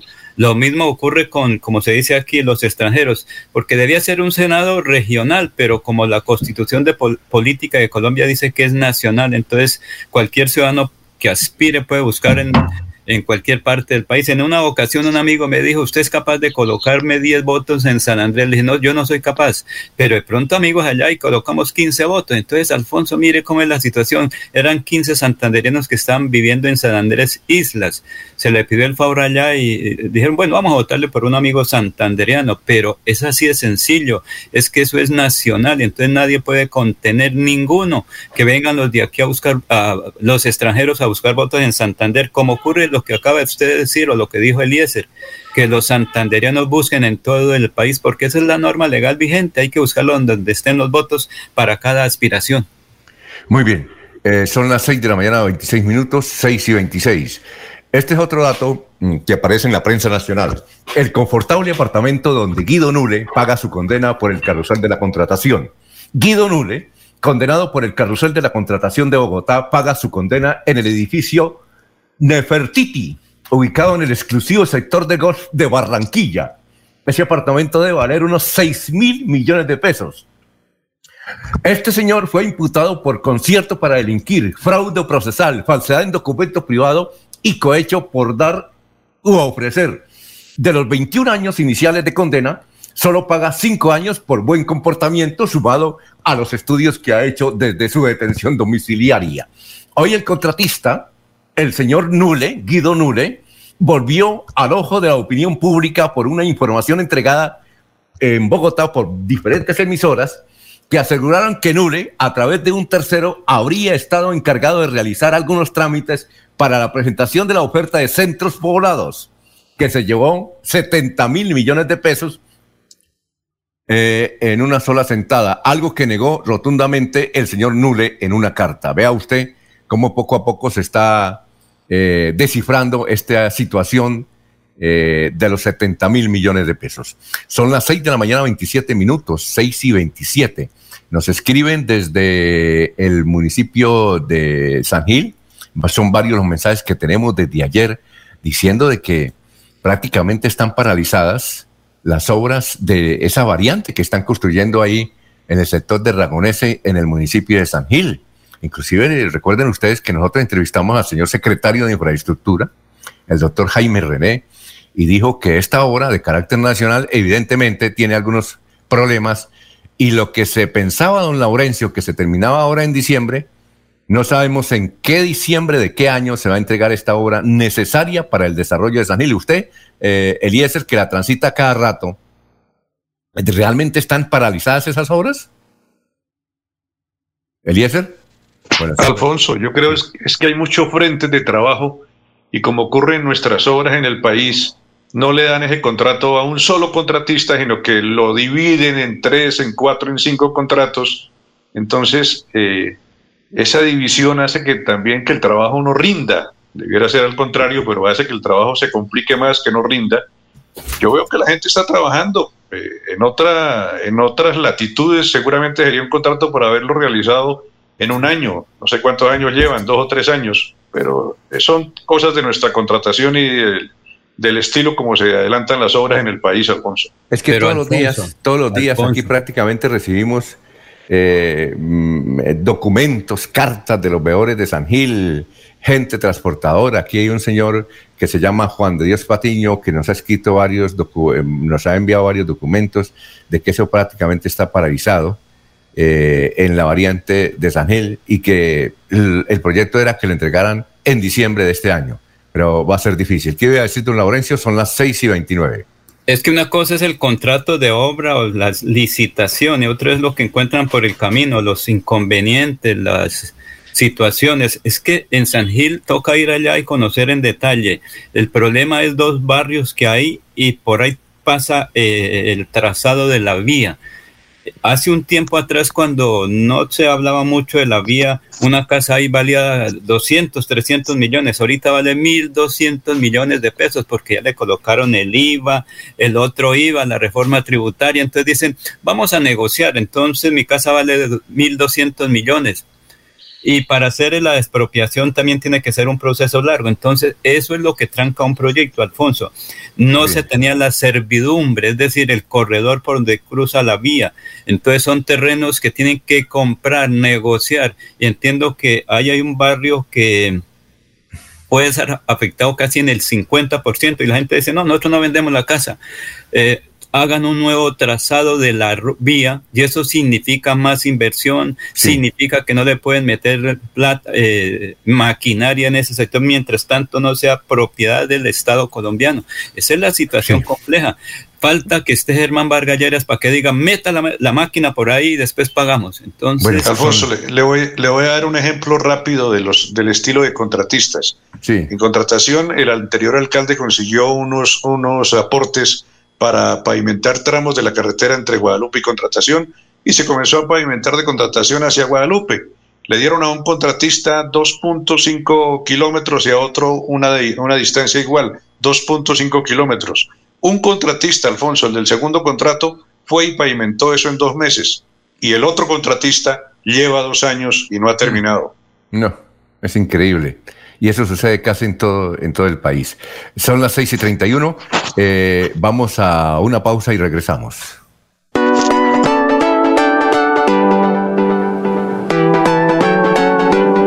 Melodía, Melodía, Radio Sin Fronteras. Escúchenos en cualquier lugar del mundo. Melodíaenlínea.com es nuestra página web. Melodíaenlínea.com, señal para todo el mundo. Señal para todo el mundo. Radio sin límites, radio sin fronteras. Radio Melodía, la que manda en sintonía. Después de casi 30 años, nos ponemos al día con la doble calzada La Virgen La Cemento. Llega el reto de la historia, la gran inversión, dentro de la cual se invertirán cerca de 80 mil millones de pesos para mejorar la movilidad en el norte de la ciudad. En total, son cerca de 630 mil millones para comenzar a saldar las deudas históricas que nos dejó la corrupción. Conoce todas las obras en www.bucaramanga.gov.co. Alcaldía de Bucaramanga. Gobernar es hacer. Cada día trabajamos para estar cerca de ti. Te brindamos soluciones para un mejor vivir. En Cajasal somos familia, desarrollo y bienestar. Cada día más cerca para llegar más lejos. Con Cajasal. Vigilado. La gente de nuestra región es amable, honesta, trabajadora, una raza pujante que siempre lleva una sonrisa en el corazón. Por ellos estamos comprometidos en cuidar el medio ambiente, en innovar, en renovar con tecnología, transmitiendo confianza en el manejo integral de residuos. Desde el corazón de Colombia, Veolia, renovando el mundo. ¿Ya le contaron de los beneficios del impuesto vehicular en Santander? No, ¿cuáles beneficios? Imagínese que la gobernación tiene reducción del 80% sobre sanciones e intereses en el impuesto vehicular hasta el 30 de septiembre de este año. ¿Y dónde puedo pagar? En la Casa del Libro Total en Bucaramanga, Barranca Bermeja y San Gil. O desde casa ingresando a www.uva.sin.com.co es la Santander. También en cualquier punto Baloto, Efecto y Éxito. Aproveche y pague su deuda de impuesto vehicular. Muy bien, 674, y está ahí Diego, Diego Galvis desde la hermosísima ciudad de Orlando en Estados Unidos. Diego, ¿cómo está? Tenga usted muy buenos días. Alfonso, muy buenos días. Un cordial saludo para usted y para todos los oyentes de la cadena Melodía, igual que para todos los compañeros. ¿Cómo me le va? ¿De qué vamos a hablar ahorita? Pues Alfonso, déjeme contarle que en Tiraspol, en Moldavia, en este momento tenemos las 2 y 34 de la tarde. Le hablo de Tiraspol porque ayer eh, en la Champions League se presentó uno de esos eventos, una de esas sorpresas que tanto le gustan a los aficionados del fútbol. Eh, ayer el equipo de Tiraspol, el Sheriff, venció en el Santiago Bernabéu al Real Madrid en el marco de la UEFA Champions League. Entonces, eh, este evento tan particular, tan seguido en el mundo, se considera el evento con más seguidores en el mundo, por encima incluso de la Copa eh, Mundial de Fútbol o de los Juegos Olímpicos.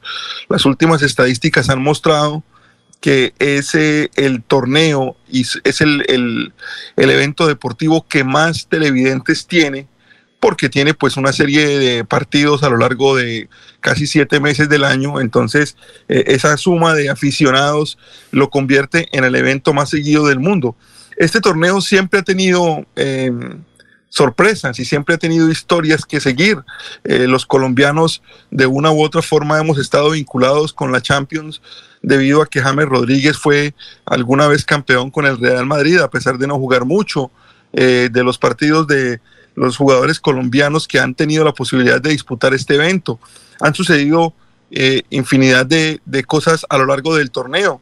Eh, el torneo se creó en 1955 por una iniciativa de la revista L'Equipe, la revista francesa, que quería encontrar un único eh, equipo triunfador del fútbol europeo. Consideró que la mejor forma de hacerlo era con un torneo de copas, un, un, torneo de partidos ida y vuelta entre los equipos campeones de cada una de las federaciones de la UEFA. Eh, lógicamente el equipo no podría haberlo hecho solo. Tuvo que interceder el eh, presidente del Real Madrid para ayudar en la organización y en el primer torneo se enfrentaron 18 equipos en el año 55. Después de 1992 se empezó a jugar como un torneo de liguilla en el que hay unos grupos eh, a lo largo de Europa hasta que se encuentra un ganador que es el que al final disputa la Supercopa Europea eh, contra el campeón de la Liga de Europa. Pero la Champions es particular, la Champions es mágica, su trofeo es un símbolo se le conoce como la orejona porque es una copa que tiene un par de astas eh, bien, bien grandes por los lados. Eh, su torneo es un símbolo, su final es un evento de seguimiento mundial. Hemos visto a Andrea Bocelli cantar en la final, ha cantado Coldplay, siempre seguido de artistas, de figuras en las gradas, de mucha gente, de muchísimos fanáticos siguiendo al equipo que llega a la final. Eh, casi que se toman completamente la ciudad que recibe el partido final, que es un partido único y que es en una sede que se va alternando de acuerdo a lo que la UEFA va decidiendo. Pero la UEFA Champions League tiene otra cosa bien particular. La UEFA Champions League tiene un himno. Ese himno de la Champions League eh, es, fue compuesto o fue un arreglo musical hecho por el británico Tony Britten en 1992 esa, ese himno de la Champions League tiene tres versiones, la versión inglesa, la versión alemana y la versión francesa. Esa composición o ese arreglo que hizo Tony Britten lo hizo sobre una, una obra de, de Frederick Handel, el escritor, el compositor, perdón, alemán, que luego fue nacionalizado inglés, eh, que se llamaba Sadok the Priest, Sadok el sacerdote. Esa música ha acompañado a muchísima, a muchísima gente durante toda su juventud. Yo soy uno de esos que vivió su etapa universitaria escuchando la música de la Champions porque era la cita obligada de los martes y los miércoles en el fútbol europeo. Han circulado por redes sociales muchísimos videos de gente que se ha casado con esa música, que la han usado como, como entrada para, para el momento de su matrimonio. Entonces, Alfonso, la Champions nos da sorpresas. Ayer el equipo del Sheriff, un equipo de Moldavia, venció al Real Madrid. Nunca se puede dar nada por sentado en la Champions y los aficionados del fútbol disfrutamos otra espectacular historia en la jornada de ayer. Y ahí había dos colombianos, ¿no? En sí, señor, dos colombianos jugando en Moldavia. Imagínese usted qué tiene que hacer un colombiano para llegar a jugar en una liga como esa. Hmm. Bueno, eh, mm, muchas gracias, Diego, muy amable. Alfonso, un saludo para todos y espero escucharlo mañana. Que esté muy bien. Muy bien, son las 6 y 40 minutos. Estamos en Radio Melodía.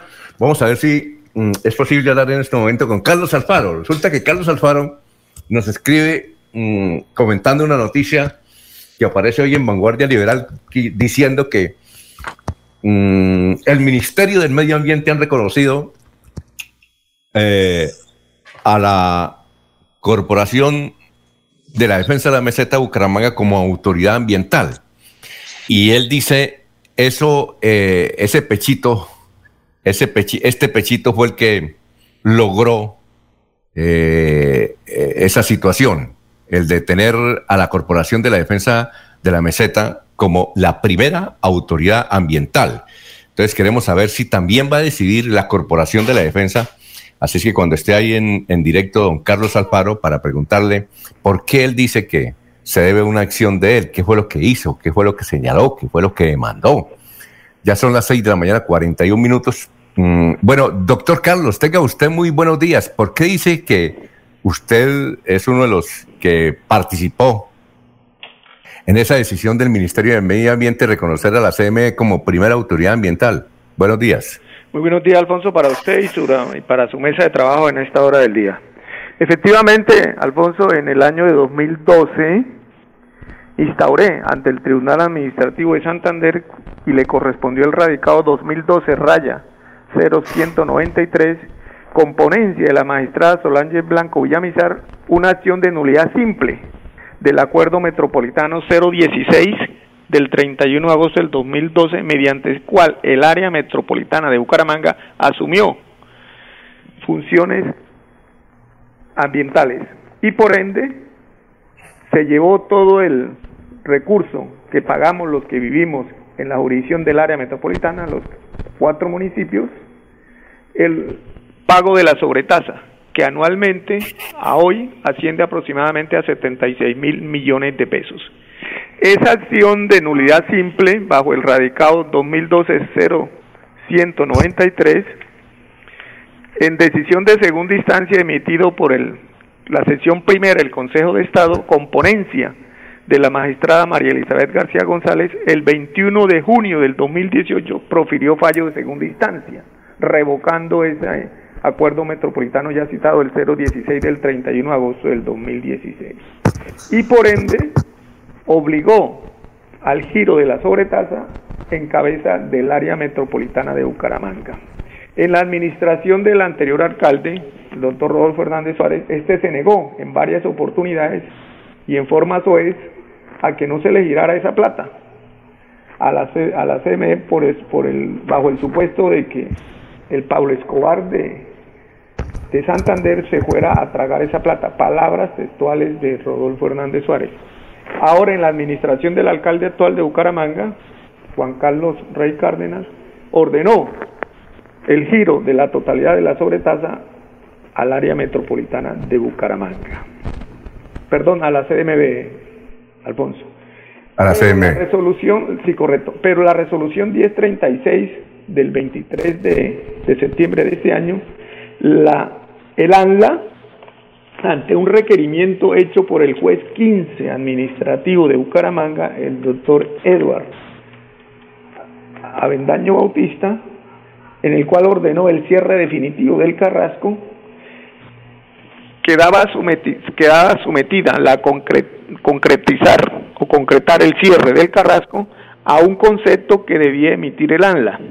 Y el ANLA en forma negligente y en forma perezosa e irresponsable hasta el 23, hace cuatro o cinco días, emitió el, esta resolución, la citada 1036 del, del 21, y dice que como ya el área metropolitana de Bucaramanga no es la autoridad ambiental, teniendo en cuenta la acción de, de nulidad instaurada por el suscrito ya citada, queda en cabeza de la CMB como autoridad ambiental y por ende el giro de los recursos de la sobretasa y que la plata que ha invertido la empresa hace Bucaramanga como operador del relleno sanitario del Carrasco, que creo que son como 50 mil millones de pesos, ameritan de que el Carrasco siga funcionando durante 26 meses más. Considero con todo respeto, y no soy sujeto procesal, sin, dentro del incidente de Zacato, simplemente fui el autor de la acción de nulidad simple del decreto perdón, del Acuerdo Metropolitano 016 del 31 de agosto del 2012. Es por eso considero con todo respeto, repito, que el juez 15 administrativo debe oficiar con carácter urgente a la CM para que se pronuncie sobre el requisito ambiental para ver si se decreta en definitivo el cierre de Carrasco. ¿Por qué? Porque el juez 15 no puede concretar el cierre de Carrasco, aunque ya lo dijo, pero sometido al concepto ambiental del, de la autoridad ambiental, que en este caso es la CME, porque si llega a pasar alguna desgracia y una desgracia en ese sitio de disposición final, Entonces, el responsable sea el juez. Bueno, doctor Carlos, doctor Carlos, ¿me escucha? Sí, señor. Eh, mire, entonces ahí hay dos noticias. Una, que la autoridad única ambiental es la CMB. Y la segunda, que el Carrasco va a permanecer por orden administrativa, judicial, dos años más. ¿Es así, no? No, el juez está esperando que como la autoridad ambiental es ahora la CMB, emite ese concepto. ¿Y lo puede emitir? Claro, tiene que emitirlo porque es la autoridad ambiental dentro del Carrasco, porque ya reasumió las funciones desde el 2018. Muy bien, perfecto. Entonces ahí está la noticia Alfonso. de que se resuelve inicialmente por dos años el problema del Carrasco. A ver, don Laurencio. Doctor eh, Carlos Alfaro Fonseca, es decir, que en este momento la CDMB es la que tiene la responsabilidad de dar un criterio, un veredicto. Eso es lo que está diciendo. Sí, no, pero espere, Alfonso, sobre la situación del Carrasco, pero debe ser ya, porque es que como usted mismo lo dice, el juez está esperando, él tomó una decisión pero hasta ahí va, en medio del lío no se sabe qué va a ocurrir, porque el juez puede decir se cierra definitivamente, pero ahora es el concepto aquí local, porque Bogotá, como usted lo dijo, se demoró mucho en esas decisiones que requiere, si nadie quiere tener las basuras ni cerca ni lejos, entonces eh, eso se requiere con urgencia. Exacto, Laurencio. El juez 15, mediante auto de incidente de, de desacato de la, de la citación popular, decretó el cierre definitivo del Carrasco a partir del mes de agosto.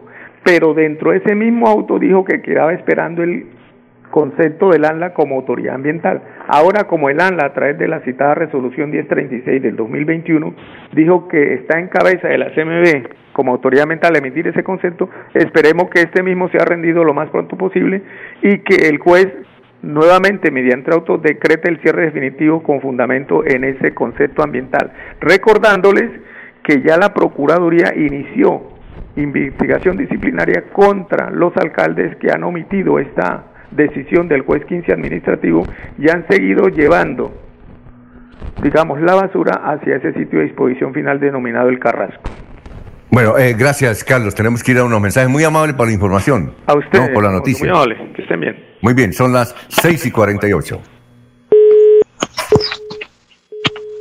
Después de casi 30 años, nos ponemos al día con la escarpa occidental.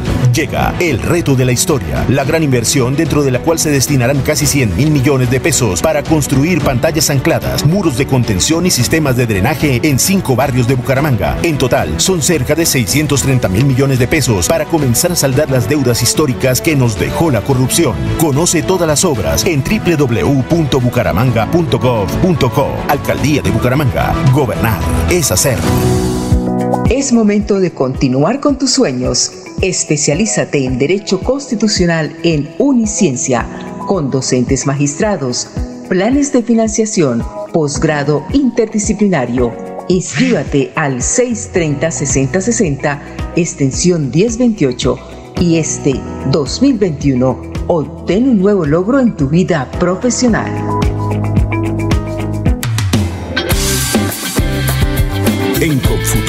Así hemos construido nuestra historia.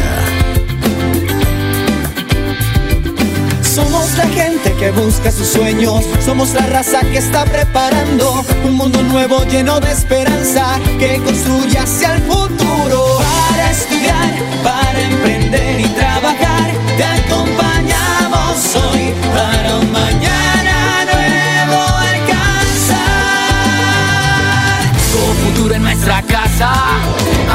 Crecemos contigo. La vida nos espera, vamos a hacerla grande. Tú tienes la llave de la fórmula mágica, ven que te esperamos, verás que es fantástica. Es un respaldo para toda la vida. Entrar a Futuro es tu punto de partida. Somos la llave que abre tus puertas, haciendo claro un camino seguro. Porque el presente, aunque no lo creas, en tu destino es con futuro. Dando crédito a tu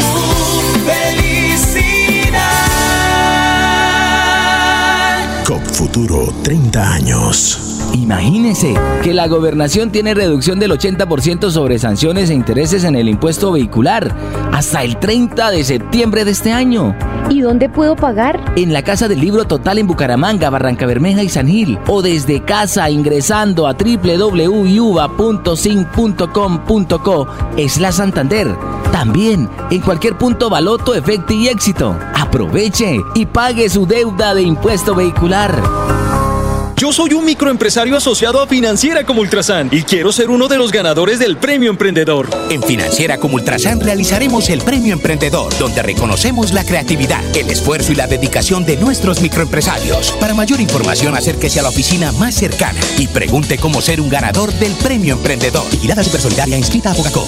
Después de casi 30 años, nos ponemos al día con el alumbrado público. Llega el reto de la historia, la gran inversión dentro de la cual se destinarán casi 30 mil millones de pesos en proyectos de iluminación, expansión en zona rural y tecnología. En total son cerca de 630 mil millones para comenzar a saldar las deudas históricas que nos dejó la corrupción. Conoce todas las obras en www.bucaramanga.gov.co. Alcaldía de Bucaramanga. Gobernar es hacer. Son las 6 de la mañana, 51 minutos. Eh, Luis José Arevalo Durán dice, excelente reporte turístico debería ser Galvis desde Guatapé, pero sugiero reportes similares desde los también hermosos municipios de Santander. Gustavo Pinilla Gómez dice, ¿será que en la Corporación de la Defensa de la Meseta de Bucaramanga son capaces, no han controlado los malos olores que genera Inagro y otras empresas ubicadas en Chimitá? Carlos López, ¿cuándo van a limpiar los separadores de la autopista de Bucaramanga, Girón y Floridablanca? Es una selva completa ese cuentico de la ciudad bonita sí que le queda grande. Son las 6 y 52. Nos vamos para Miami. Allá está Florentino Mesa con toda la información del mundo. Muy buenos días, Florentino. Hola, mucho gusto. Desde el Centro de Producción Internacional de UCI Noticias, Florentino Mesa les presenta la vuelta al mundo en 120 segundos. Dos de los generales de mayor rango en Estados Unidos, Mark Milley y Kenneth McKenzie, aseguraron que aconsejaron al presidente estadounidense Joe Biden mantener un contingente de unos 2.500 soldados en Afganistán, contradiciendo lo que ha venido afirmando el mandatario. Miles de mujeres salieron a las calles de América Latina, especialmente en El Salvador, Chile, Perú, México y Colombia, para reclamar su derecho al aborto, una práctica prohibida en la mayoría de los países de la región y por la que cientos de mujeres cumplen rigurosas condenas de prisión. Un nuevo amotinamiento en una importante cárcel de Ecuador dejó 30 presos muertos y otros 47 heridos, agravando la crisis penitenciaria debido a enfrentamientos entre bandas del narcotráfico que ya dejaban unos 120 reclusos fallecidos en lo que va del año. Un juez federal estadounidense resolvió que el expresidente de Perú, Alejandro Toledo, puede ser extraditado a su país natal, donde es buscado por delitos vinculados con un escándalo de corrupción ligado a la constructora brasileña Odebrecht. El premio Right Livelihood, conocido como el Nobel Alternativo, reconoció ya a tres activistas y una organización que trabajan en diferentes lugares del mundo para empoderar comunidades en temas tan variados como la protección de las niñas y la defensa medioambiental. Corea del Norte informó que probó con éxito un nuevo misil hipersónico desarrollado con capacidad nuclear, mientras continúa aumentando sus capacidades militares y su presión sobre Washington y Seúl en torno a las estancadas negociaciones sobre su arsenal atómico. La lava del volcán en erupción en La Palma, en el archipiélago español de Islas Canarias, llegó al mar después de 10 días en los que arrasó cientos de viviendas y provocó la evacuación de miles de residentes. El exministro de Exteriores de Japón, Fumio Kishida, ganó este miércoles las elecciones para liderar el partido gobernante y está previsto que se convierta en el nuevo primer ministro de ese país. Esta fue la vuelta al mundo en 120 segundos. Muy bien, 6 y 54, Eliezer, vamos con más noticias a esta hora. Alfonso, el tema del Ministerio de las TIC, que seguirá dándonos mucho material, eh, nos indica que hay cuatro senadores investigados por este caso. Ya hemos hablado del doctor Armando Benedetti. Ahora tenemos que recordar que también están empapelados por esta situación Antonio eh, Sabaraín, Daira de Jesús Galvis y Mauricio Gómez. Dice que son los cuatro congresistas a los que les han abierto una indagación preliminar por orden del Tribunal Superior y en este tema del el Ministerio de las TIC, que buscaba favorecer 7.000 colegios en todo el territorio con conectividad de Internet y nuevas tecnologías. Muy bien, gracias, Eliezer. Eh, Laurencio, lo escuchamos. 6 y 55. Alfonso, es que la deuda en el servicio de agua potable en el municipio de, de llega alrededor a los 2.547 millones de pesos. Pero es que precisamente hemos invitado a Nancy Osorio, al señor Luis Álvarez y a Andrea Reati que cierra que son de la empresa electrificadora para que expliquen primero cómo es ese proceso para que una persona una entidad reciba el servicio de energía, por qué y cómo. Y luego, por qué la situación 145 meses sin pagar el servicio de energía a la empresa electrificadora de Santander, la empresa encargada del suministro de agua en Landazo. Y aquí está este informe. www.esa.com.co para acceder a nuestro portal. Estando una vez en el portal, nos dirigimos al módulo de transacciones donde encontramos una pestaña que se habilita donde se indica la solicitud de facilidad de servicio de energía. Si de pronto en el portal no tienen así la facilidad para encontrarlo, pues en el buscador de Google, pues Este es el portal web de la electrificadora de Santander. Una vez ustedes buscan el link que les indiqué anteriormente, ahí está la ventana de transacciones está la solicitud de facilidad de servicio de energía o unos requerimientos mínimos para poder dar trámite a esa facilidad. Recordemos que en esa, ¿qué debe tener la solicitud de facilidad de energía? La servidumbre es un derecho de paso. Entonces, básicamente eh, se tiene como servidumbre de energía eléctrica, es un derecho o un permiso de paso que otorga un propietario, el dueño de un predio, a la empresa dueña del proyecto, en este caso a esa, para efectos de la construcción, operación y mantenimiento. ¿Cuál es el, eh, un deber legal? Lo primero que hay que siempre que sea un desarrollo con ocasión de una de la prestación del servicio. Entonces, nosotros manejamos recursos públicos, ustedes saben. Ya con las explicaciones de la doctora Andrea Reategui y de Luis Álvarez, doctora Nancy Osorio, ¿cuál es la situación real sobre la actividad para el suministro de energía en el municipio de Landazuri en lo que tiene que ver con el servicio de agua para ese municipio? Principalmente es que nosotros tenemos con la empresa Servilán, eh, pues digamos que una gestión de cobro que viene de años atrás. Ellos en estos momentos tienen 145 meses de mora, es decir, varios años atrás que llevan eh, consumiendo energía sin hacer ningún tipo de pago. Eh, en su momento se instauró el proceso jurídico, el cual avanzó y pues está decretado a favor de esa. No obstante, pues Servilán no tiene tiene recursos para que pueda realizar el pago. La deuda está por 2.547 millones de pesos a la fecha. Como le manifiesto, 145 meses de atraso en donde no han pagado ni la deuda anterior ni el consumo mensual. Y es por ello pues que nosotros como empresa pues eh, procedemos a,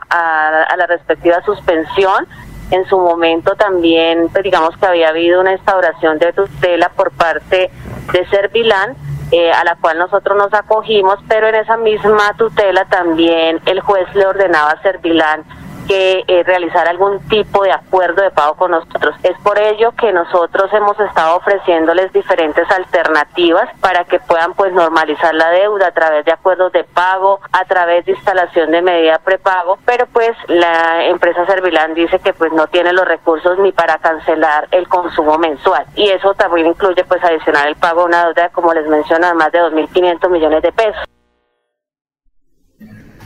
Muy bien, eh, son las 6 de la mañana, 59 minutos. Bueno, el Cuerpo de Bomberos de Florida Blanca nos informa que esta madrugada se presentó un incendio en un local del barrio La Cumbre de Florida Blanca. Hubo pérdidas, afortunadamente no hubo ninguna persona lesionada. Ya está todo eh, bien en el barrio La Cumbre de Florida Blanca. Antes de ir a unos mensajes, nos escribe eh, Gustavo Villamizar. Dice, buenos días, sin mencionar... Ah, no, pero es que usted le escribe ahí y todo el mundo se da cuenta. Ah, eh, entonces ya me toca. Léala, porque no es usted que dice que hay que leerla. No, no, pero es que, eh, es que Gustavo, como esto lo ve todo el mundo, dice Gustavo Villamizar, es que me dice buenos días, sin mencionar mi nombre, pero es que ahí todo todo el mundo lo ve, los que entran al, Facebook, ¿no? Dice, eh, pregúntele a un Laurencio si la bomba política que menciona tiene algo que ver con lo que se dice en las cafeterías, que posiblemente eh, José Alfredo Marín sea candidato al Senado por el Partido Conservador. ¿Es la bomba? Alfonso, esto aquí estoy mirando que dice investigación por desacato a decisión de un juez de la República y están siendo investigadas las empresas de aseo del área metropolitana y los alcaldes. Mire, por no cumplir, ¿no ve? Eso me refiero. Cuando uno hace un compromiso tiene que cumplirlo. Ah, es sobre eso. no, no, no, no, no, es diferente. Es que yo digo que, mire, un compromiso, lo, la No, pero, pero, pero que tiene que, ver con lo... Y cuando uno hace un compromiso de no decir qué le han dicho, es por eso, Alfonso. Ah, bueno, pero... Eh, bueno, pero, pero entonces no es que José Alfredo Marín es candidato al Senado por el Partido Conservador. No se sabe todavía. Mucho. En política, hasta que se hagan las inscripciones, antes es pura y física especulación de lado ah, y lado. Antes no se sabe, Alfonso, pero por eso le digo, es que las decisiones son para cumplirlas. Entonces tengo que esperar. Yo tomé la decisión de no decir nada hasta que se conozca ya con detalles, porque es un poquito importante para todos. Eliezer, ¿usted piensa que la bomba política es esa de que el doctor Marín va a ser candidato al Senado? Pues sí, ven, eh, escucho a Laurencio dando muchos bandazos en ese tema, entonces de pronto sí ya le, dañaron la bomba. Ay, no, No, sigue inflada, tranquilos que no. Sigue inflada, ¿oyó? Sigue inflada. Hay que esperar que explote. bueno. Sigue eh, inflada, tranquilos. Eh, vamos a unos mensajes y regresamos. Siete, dos minutos. Aquí Bucaramanga, la bella capital de Santander. Transmite Radio Melodía, Estación Colombiana, HJMH, 1080 kilociclos, 10.000 vatios de potencia en antena, para todo el oriente colombiano. Cadena Melodía, la radio líder de Colombia.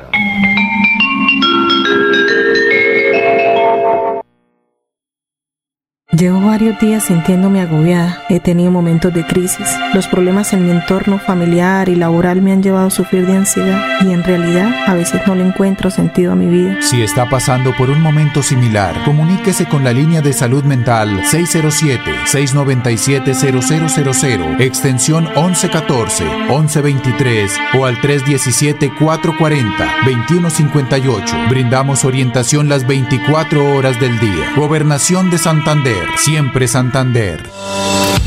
Queremos que disfrutes de un servicio de energía confiable y de calidad. Por eso trabajamos en el mantenimiento de la infraestructura eléctrica, para que estés informado oportunamente de las fechas y horarios de las suspensiones del servicio de energía. Síguenos en nuestras redes sociales arroba esa grupo EPN o consulta toda la información en www.esa.com.co. ESA, Grupo EPN, Vigilado Superservicios. Este sábado 2 y domingo 3 de octubre estará en Bucaramanga el doctor Ricardo González de la Unidad Médica Biológica atendiendo en su consultorio en el barrio Provenza. Llame al 313-392-2623 y agende su cita médica. Aproveche esta oportunidad, es por su salud. Tratamientos con medicamentos naturales. Recuerde, este sábado 2 y domingo 3 de octubre estará en Bucaramanga el doctor Ricardo González. Agende su cita médica llamando al 313-392-2623. 313-392-2623. Después de casi 30 años, nos ponemos al día con la infraestructura educativa. Llega el reto de la historia, la gran inversión, dentro de la cual se destinarán casi 20 mil millones de pesos para los colegios Politécnico, San José de la Salle, Bosconia Santa Rita y Camacho Carreño. En total son cerca de 630 mil millones para comenzar a saldar las deudas históricas que nos dejó la corrupción. Conoce todas las obras en www.bucaramanga.com .gov.co. Alcaldía de Bucaramanga. Gobernar es hacer. La gente de nuestra región es amable, honesta, trabajadora, una raza pujante que siempre lleva una sonrisa en el corazón. Por ellos estamos comprometidos en cuidar el medio ambiente, en innovar, en renovar con tecnología, transmitiendo confianza en el manejo integral de residuos. Desde el corazón de Colombia, Veolia, renovando el mundo. Lebrija. Por más de 30 años, los habitantes de Lebrija han esperado obras que ayuden a la descontaminación de la quebrada La Angula, la cual desemboca en el río Lebrija. Por esto, se están adelantando los estudios y diseños para construir el emisario final y la planta de tratamiento de aguas residuales. Más de 23.000 habitantes beneficiados, más de 60 empleos directos e indirectos. Así trabajamos por nuestros territorios en busca del desarrollo social, económico y sostenible. Agua siempre para todos. Aquí están las últimas noticias, las noticias de la hora. Hola, ¿qué tal? Buenos días. Soy Florentino Mesa y estas son UCI Noticias CIPAS. Las acciones de grupos armados y los excesos cometidos por agentes del Estado durante las protestas de mediados de año agravaron un escenario ya desolador para los liderazgos sociales colombianos, de acuerdo con un informe divulgado por la organización Somos Defensores. El reporte indica que la violencia contra defensores de derechos humanos en Colombia pasó de ser selectiva a generalizada en el primer semestre de este año, periodo en el que fueron documentadas 524 agresiones contra 484 líderes, de las cuales al menos 218 ocurrieron durante el paro nacional. El Ministerio de Salud reportó otros 1.686 contagios nuevos de COVID-19 que elevaron a 4.954.000 los casos registrados en el país. También fueron confirmadas 41 muertes y con ello la pandemia, de la cual se registró la primera infección el 6 de marzo de 2020, deja 126.219 víctimas mortales en el país. Llega este 13 de octubre la decimotercera versión de los galardones heterogéneos Gacetas de Colombia, con el patrocinio de Gran San, Claro Colombia, Servientrega, Pirotécnicos El Vaquero, Efecti, Fede Palma, Cámara Procultivos de la Andy, Chocolates Perfetti, Artes y Bronces, Significamos Comunicaciones, Trofeos a Rodríguez, Universidad La Gran Colombia, Diario La República, Latin Culture and Arts Miami, Revista Mi Nación, Imagen Segura, Red de Prensa Colombiana e Internacional, El Heraldo de Barranquilla, Image Press, La Opinión de Cúcuta, Laboratorios Valencia García, Manizales, Sistema Informativo de las Américas CIA, Restaurante Ramonas, Vía Duitama y UCI Noticias. Galardones heterogéneos Gacetas de Colombia. Algo más que un premio.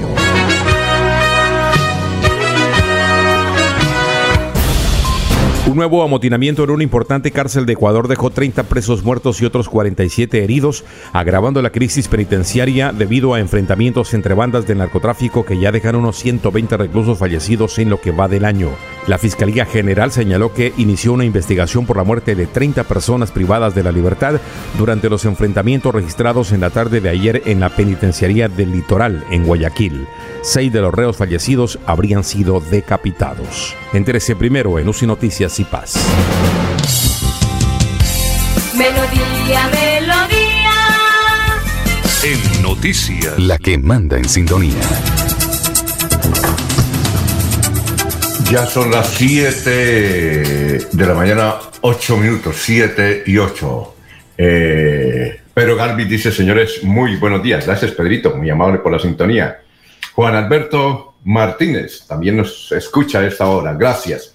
Bueno, han aparecido unas cámaras, sobre todo una, una cámara que está sobre el sector de, de la vía Bucaramanga Piedecuesta, una cámara que la gente la asumió como si fuera fotomultas y es más, muchos dijeron que era Florida Blanca porque queda en jurisdicción de Florida Blanca, que era la dirección de tránsito. Hablamos con la doctora Eva, que es la directora de tránsito de Florida Blanca y nos dijo que no, que eso es de Invías. Entonces llamamos a Invías y nos mandó un video y una declaración Invías Bogotá para hablar sobre esa cámara. Eh, aquí está el director técnico de Invías, que es Guillermo Toro Acuña, hablando sobre la misión de esas cámaras que no solamente se ubicaron en estos días en la vía Bucaramanga Piedecuesta, sino en otras vías colombianas. Escuchemos entonces al director técnico de Invías, Guillermo Toro Acuña. El uso de tecnologías de última generación es uno de los pilares del desarrollo de infraestructura del Instituto Nacional de Vías, principalmente orientado a que el usuario pueda estar informado en tiempo real acerca de cualquier incidente que suceda en los corredores viales nacionales y con esto mejorar la eficiencia de los recorridos de todos los colombianos en las diferentes vías del país. Seguimos avanzando en la implementación del sistema de transporte inteligente ITS, que comprende tres submódulos, el de monitoreo de la infraestructura, seguridad vial y seguridad ciudadana. Estos submódulos estarán listos en octubre del presente año, con ese propósito no solo de informar en tiempo real a todos los colombianos, sino también de permitir monitorear datos acerca de los tráficos, de localizar e identificar sitios de seguridad vial complejos para que se adopten soluciones y con esto poder hacer inversiones del gasto público de manera inteligente y a tiempo. Hasta el momento llevamos 110 puntos completamente instalados, un centro de control completamente operativo y esperamos que al finalizar el año 2021 podamos tener los 282 puntos establecidos dentro de esta primera fase del programa de ITS. Con esto, el Instituto Nacional de Vías sigue adelante con la seguridad de todos los usuarios de los corredores viales nacionales, con conectar de manera segura a todos los colombianos, con generar competitividad y desarrollo, pero también modernidad en todos los departamentos y con la reactivación económica del país. Bueno, eh, gracias al doctor Toro. Con esto queda entonces desvirtuado que sea eh, Florida Blanca con la Dirección de Tránsito que va a establecer las fotomultas. Sobre eso se ha eh, mencionado mucho. lo que sí reclaman, reclama la ciudadanía es que las fotomultas deben existir, pero no manejadas por los particulares, sino manejadas por el gobierno. Es como los CEPOS. Recuerdan ustedes que aquí se había criticado los CEPOS eh, no tanto por eh, el efecto de su operatividad, sino porque los dueños eran privados. Y al ser empresas privadas, pues no está bien cumpliendo con esa medida con la ciudadanía. Bueno, vamos a Barranca Bermeja, el distrito de Barranca Bermeja, que ya está Don Soel Caballero, pero antes más mensajes. Juan de Dios Martínez nos escribe desde el barrio La Victoria. Pedro Ortiz nos escribe desde la vereda Atalaya. Juan de J. Rodríguez nos escribe desde el municipio de San Gil. Víctor, Víctor Martínez nos escribe desde el centro de la ciudad de Bucaramanga. Bueno, vamos para el distrito de Barranca Bermeja. Don Soel Caballero, tenga usted muy, pero muy buenos días. Soel Caballero está en Últimas Noticias de Radio Melodía 1080 AM. Buenos días, Alfonso, para usted, para los compañeros, igualmente para todos los oyentes. Ante el Departamento Nacional de Planeación DNP, el alcalde distrital Alfonso Jalme Enrique presentó el proyecto completo en fase 3 de la construcción de la protección de la margen derecha del río Magdalena para que sean aprobados los recursos, 14.500 millones de pesos en la instancia de, de, decisiones de regalías y poder luego de 80 años contar con un nuevo muelle, el Table Estacado. Por otra parte, el Ministerio de Salud y la Protección Social dio a conocer que este martes 28 de septiembre, por segundo día consecutivo, no se reportaron personas fallecidas a causa del COVID en Barranca Bermeja. Se notificaron nueve casos positivos, cinco mujeres y cuatro hombres. Finalmente se dio a conocer que seis personas lograron sanar satisfactoriamente de la enfermedad. Las estadísticas actualizadas del COVID en Barranca Bermeja están de la siguiente manera. Casos confirmados 25.681, personas totalmente recuperadas 24.767, un total de 73 personas recuperándose en casa bajo vigilancia médica, cinco ciudadanos hospitalizados, siete pacientes en unidad de cuidados intensivos UCI, 829 personas fallecidas, casos activos en el distrito Barranca Bermeja 85. Noticias con las que amanece el distrito continúen compañeros en estudios en últimas noticias de Melodía 1080 AM. Después de casi 30 años nos ponemos al día con la doble calzada La Virgen La Cemento. Llega el reto de la historia, la gran inversión dentro de la cual se invertirán cerca de 80 mil millones de pesos para mejorar la movilidad en el norte de la ciudad. En total son cerca de 630 mil millones para comenzar a saldar las deudas históricas que nos dejó la corrupción. Conoce todas las obras en www.bucaramanga.gov.co. Alcaldía de Bucaramanga. Gobernar es hacer. Sé que no me ves y que me sientes lejana, pero también conozco tu fragilidad. Por eso siempre te he protegido. Hay rayos y energías que te pueden dañar. A cambio solo te pido un respiro, pues tu contaminación me está debilitando. Ayúdate, soy tu amiga, la capa de ozono. Escuchemos la naturaleza. Cambiemos. Corporación Autónoma Regional de Santander. Suaita. Seguimos adelante con los estudios y diseños para la optimización y mejoramiento de los acueductos de los corregimientos de Real y San José de Suaita. Más de 2.400 habitantes beneficiados, 41 empleos directos e indirectos, una apuesta hacia el bienestar de las familias santandereanas con agua potable. Agua siempre para todos. Vacunarte es cuidarte de verdad. Vacúnate contra el COVID-19. Si te vacunas, estás protegiendo a tus seres queridos. Acércate al punto asignado o acude a los lugares habilitados en tu ciudad. El virus no se ha ido y la principal medida de protección para ti, tus familiares y amigos es la vacunación. Consulta más información en nuestra página www.nuevaeps.co. Nueva EPS. Gente cuidando gente. Vigilado Supersalud. Después de casi 30 años, nos ponemos al día con la Escarpa Occidental.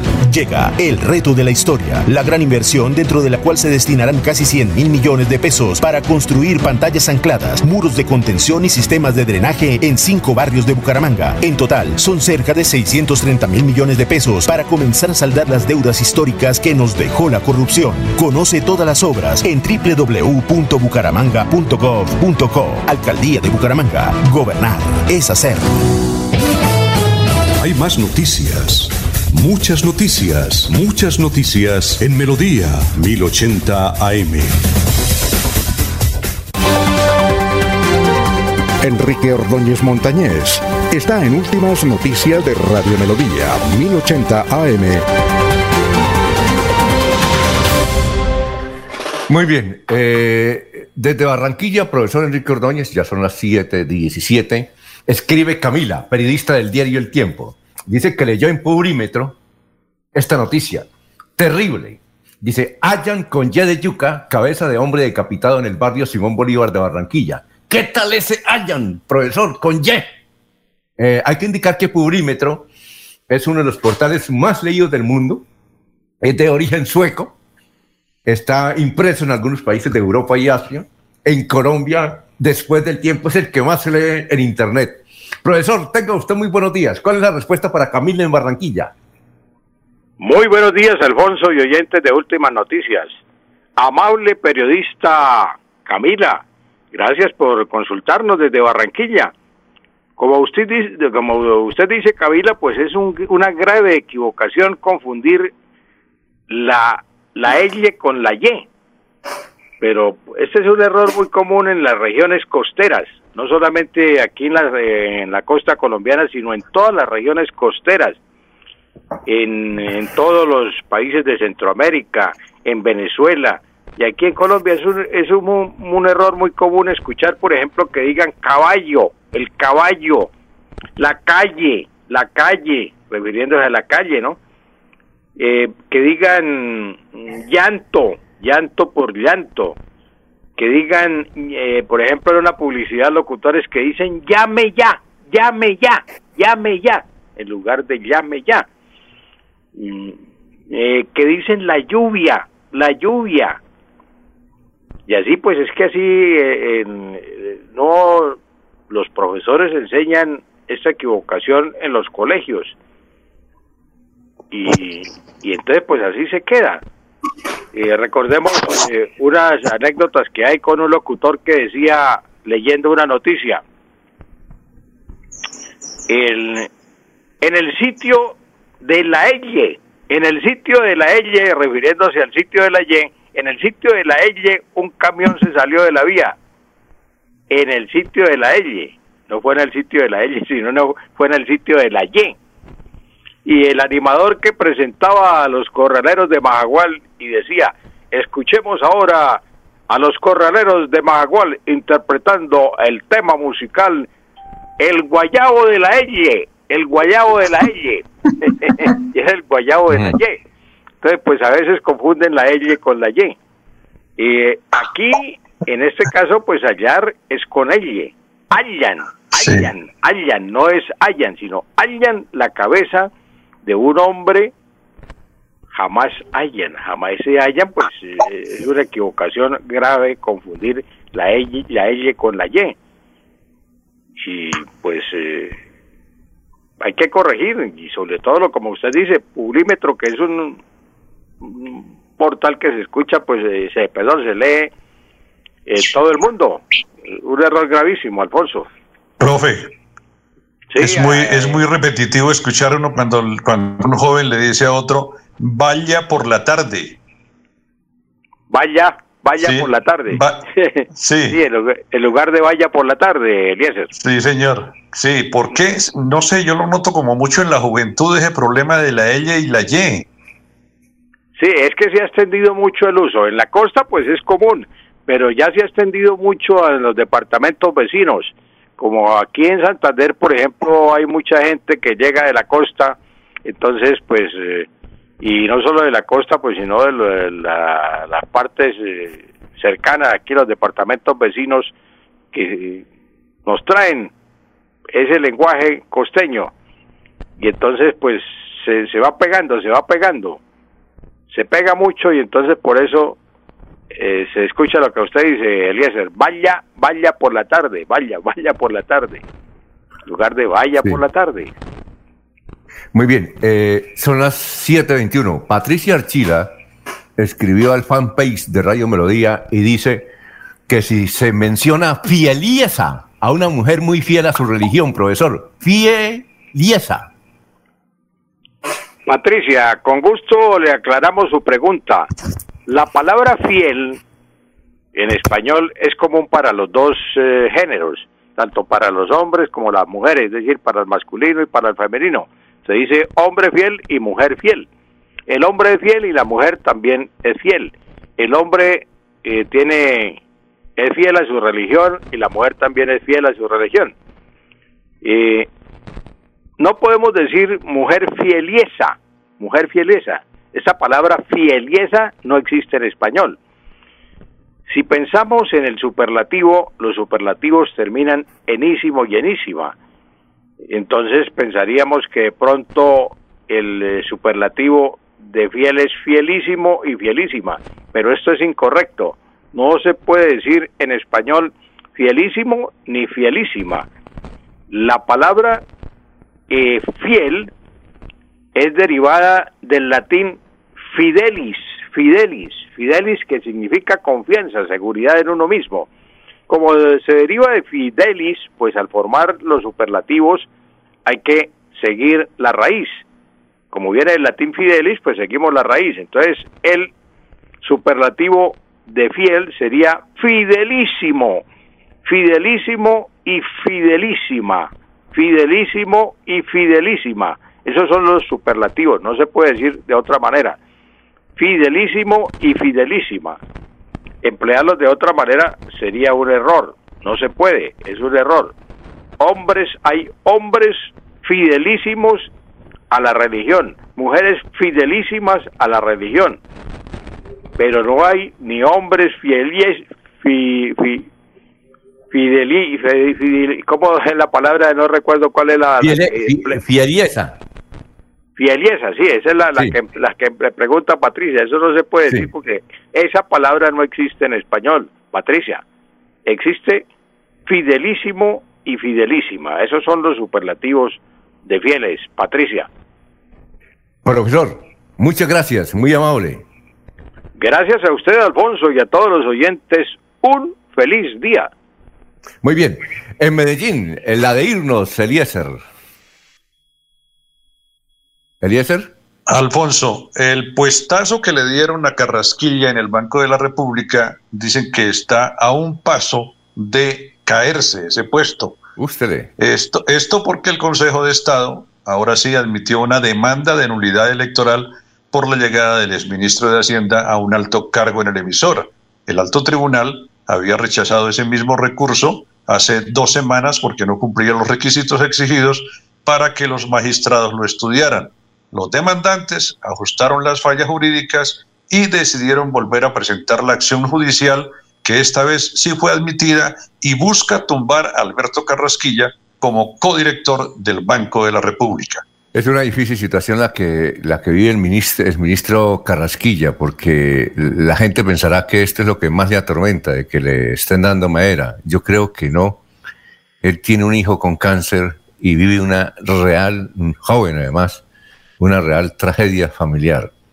Eh, y precisamente renunció para irse a Estados Unidos a un tratamiento y regresó eh, al Banco de la República, pero vive una tragedia familiar el ministro Carrasquilla. La de irnos, don Laurencio.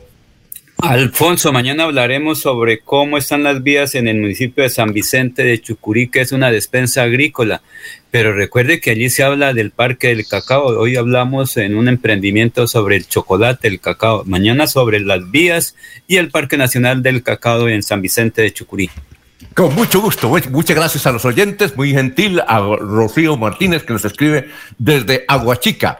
Son las 7 de la mañana, 26 minutos. Sigamos en melodía y 1080m. Últimas noticias los despierta bien informados de lunes a viernes. En todas las áreas de la información regional, un periodista de Últimas Noticias registra la información en Radio Melodía 1080 AM y en melodíaenlínea.com. Director Alfonso Pineda Chaparro.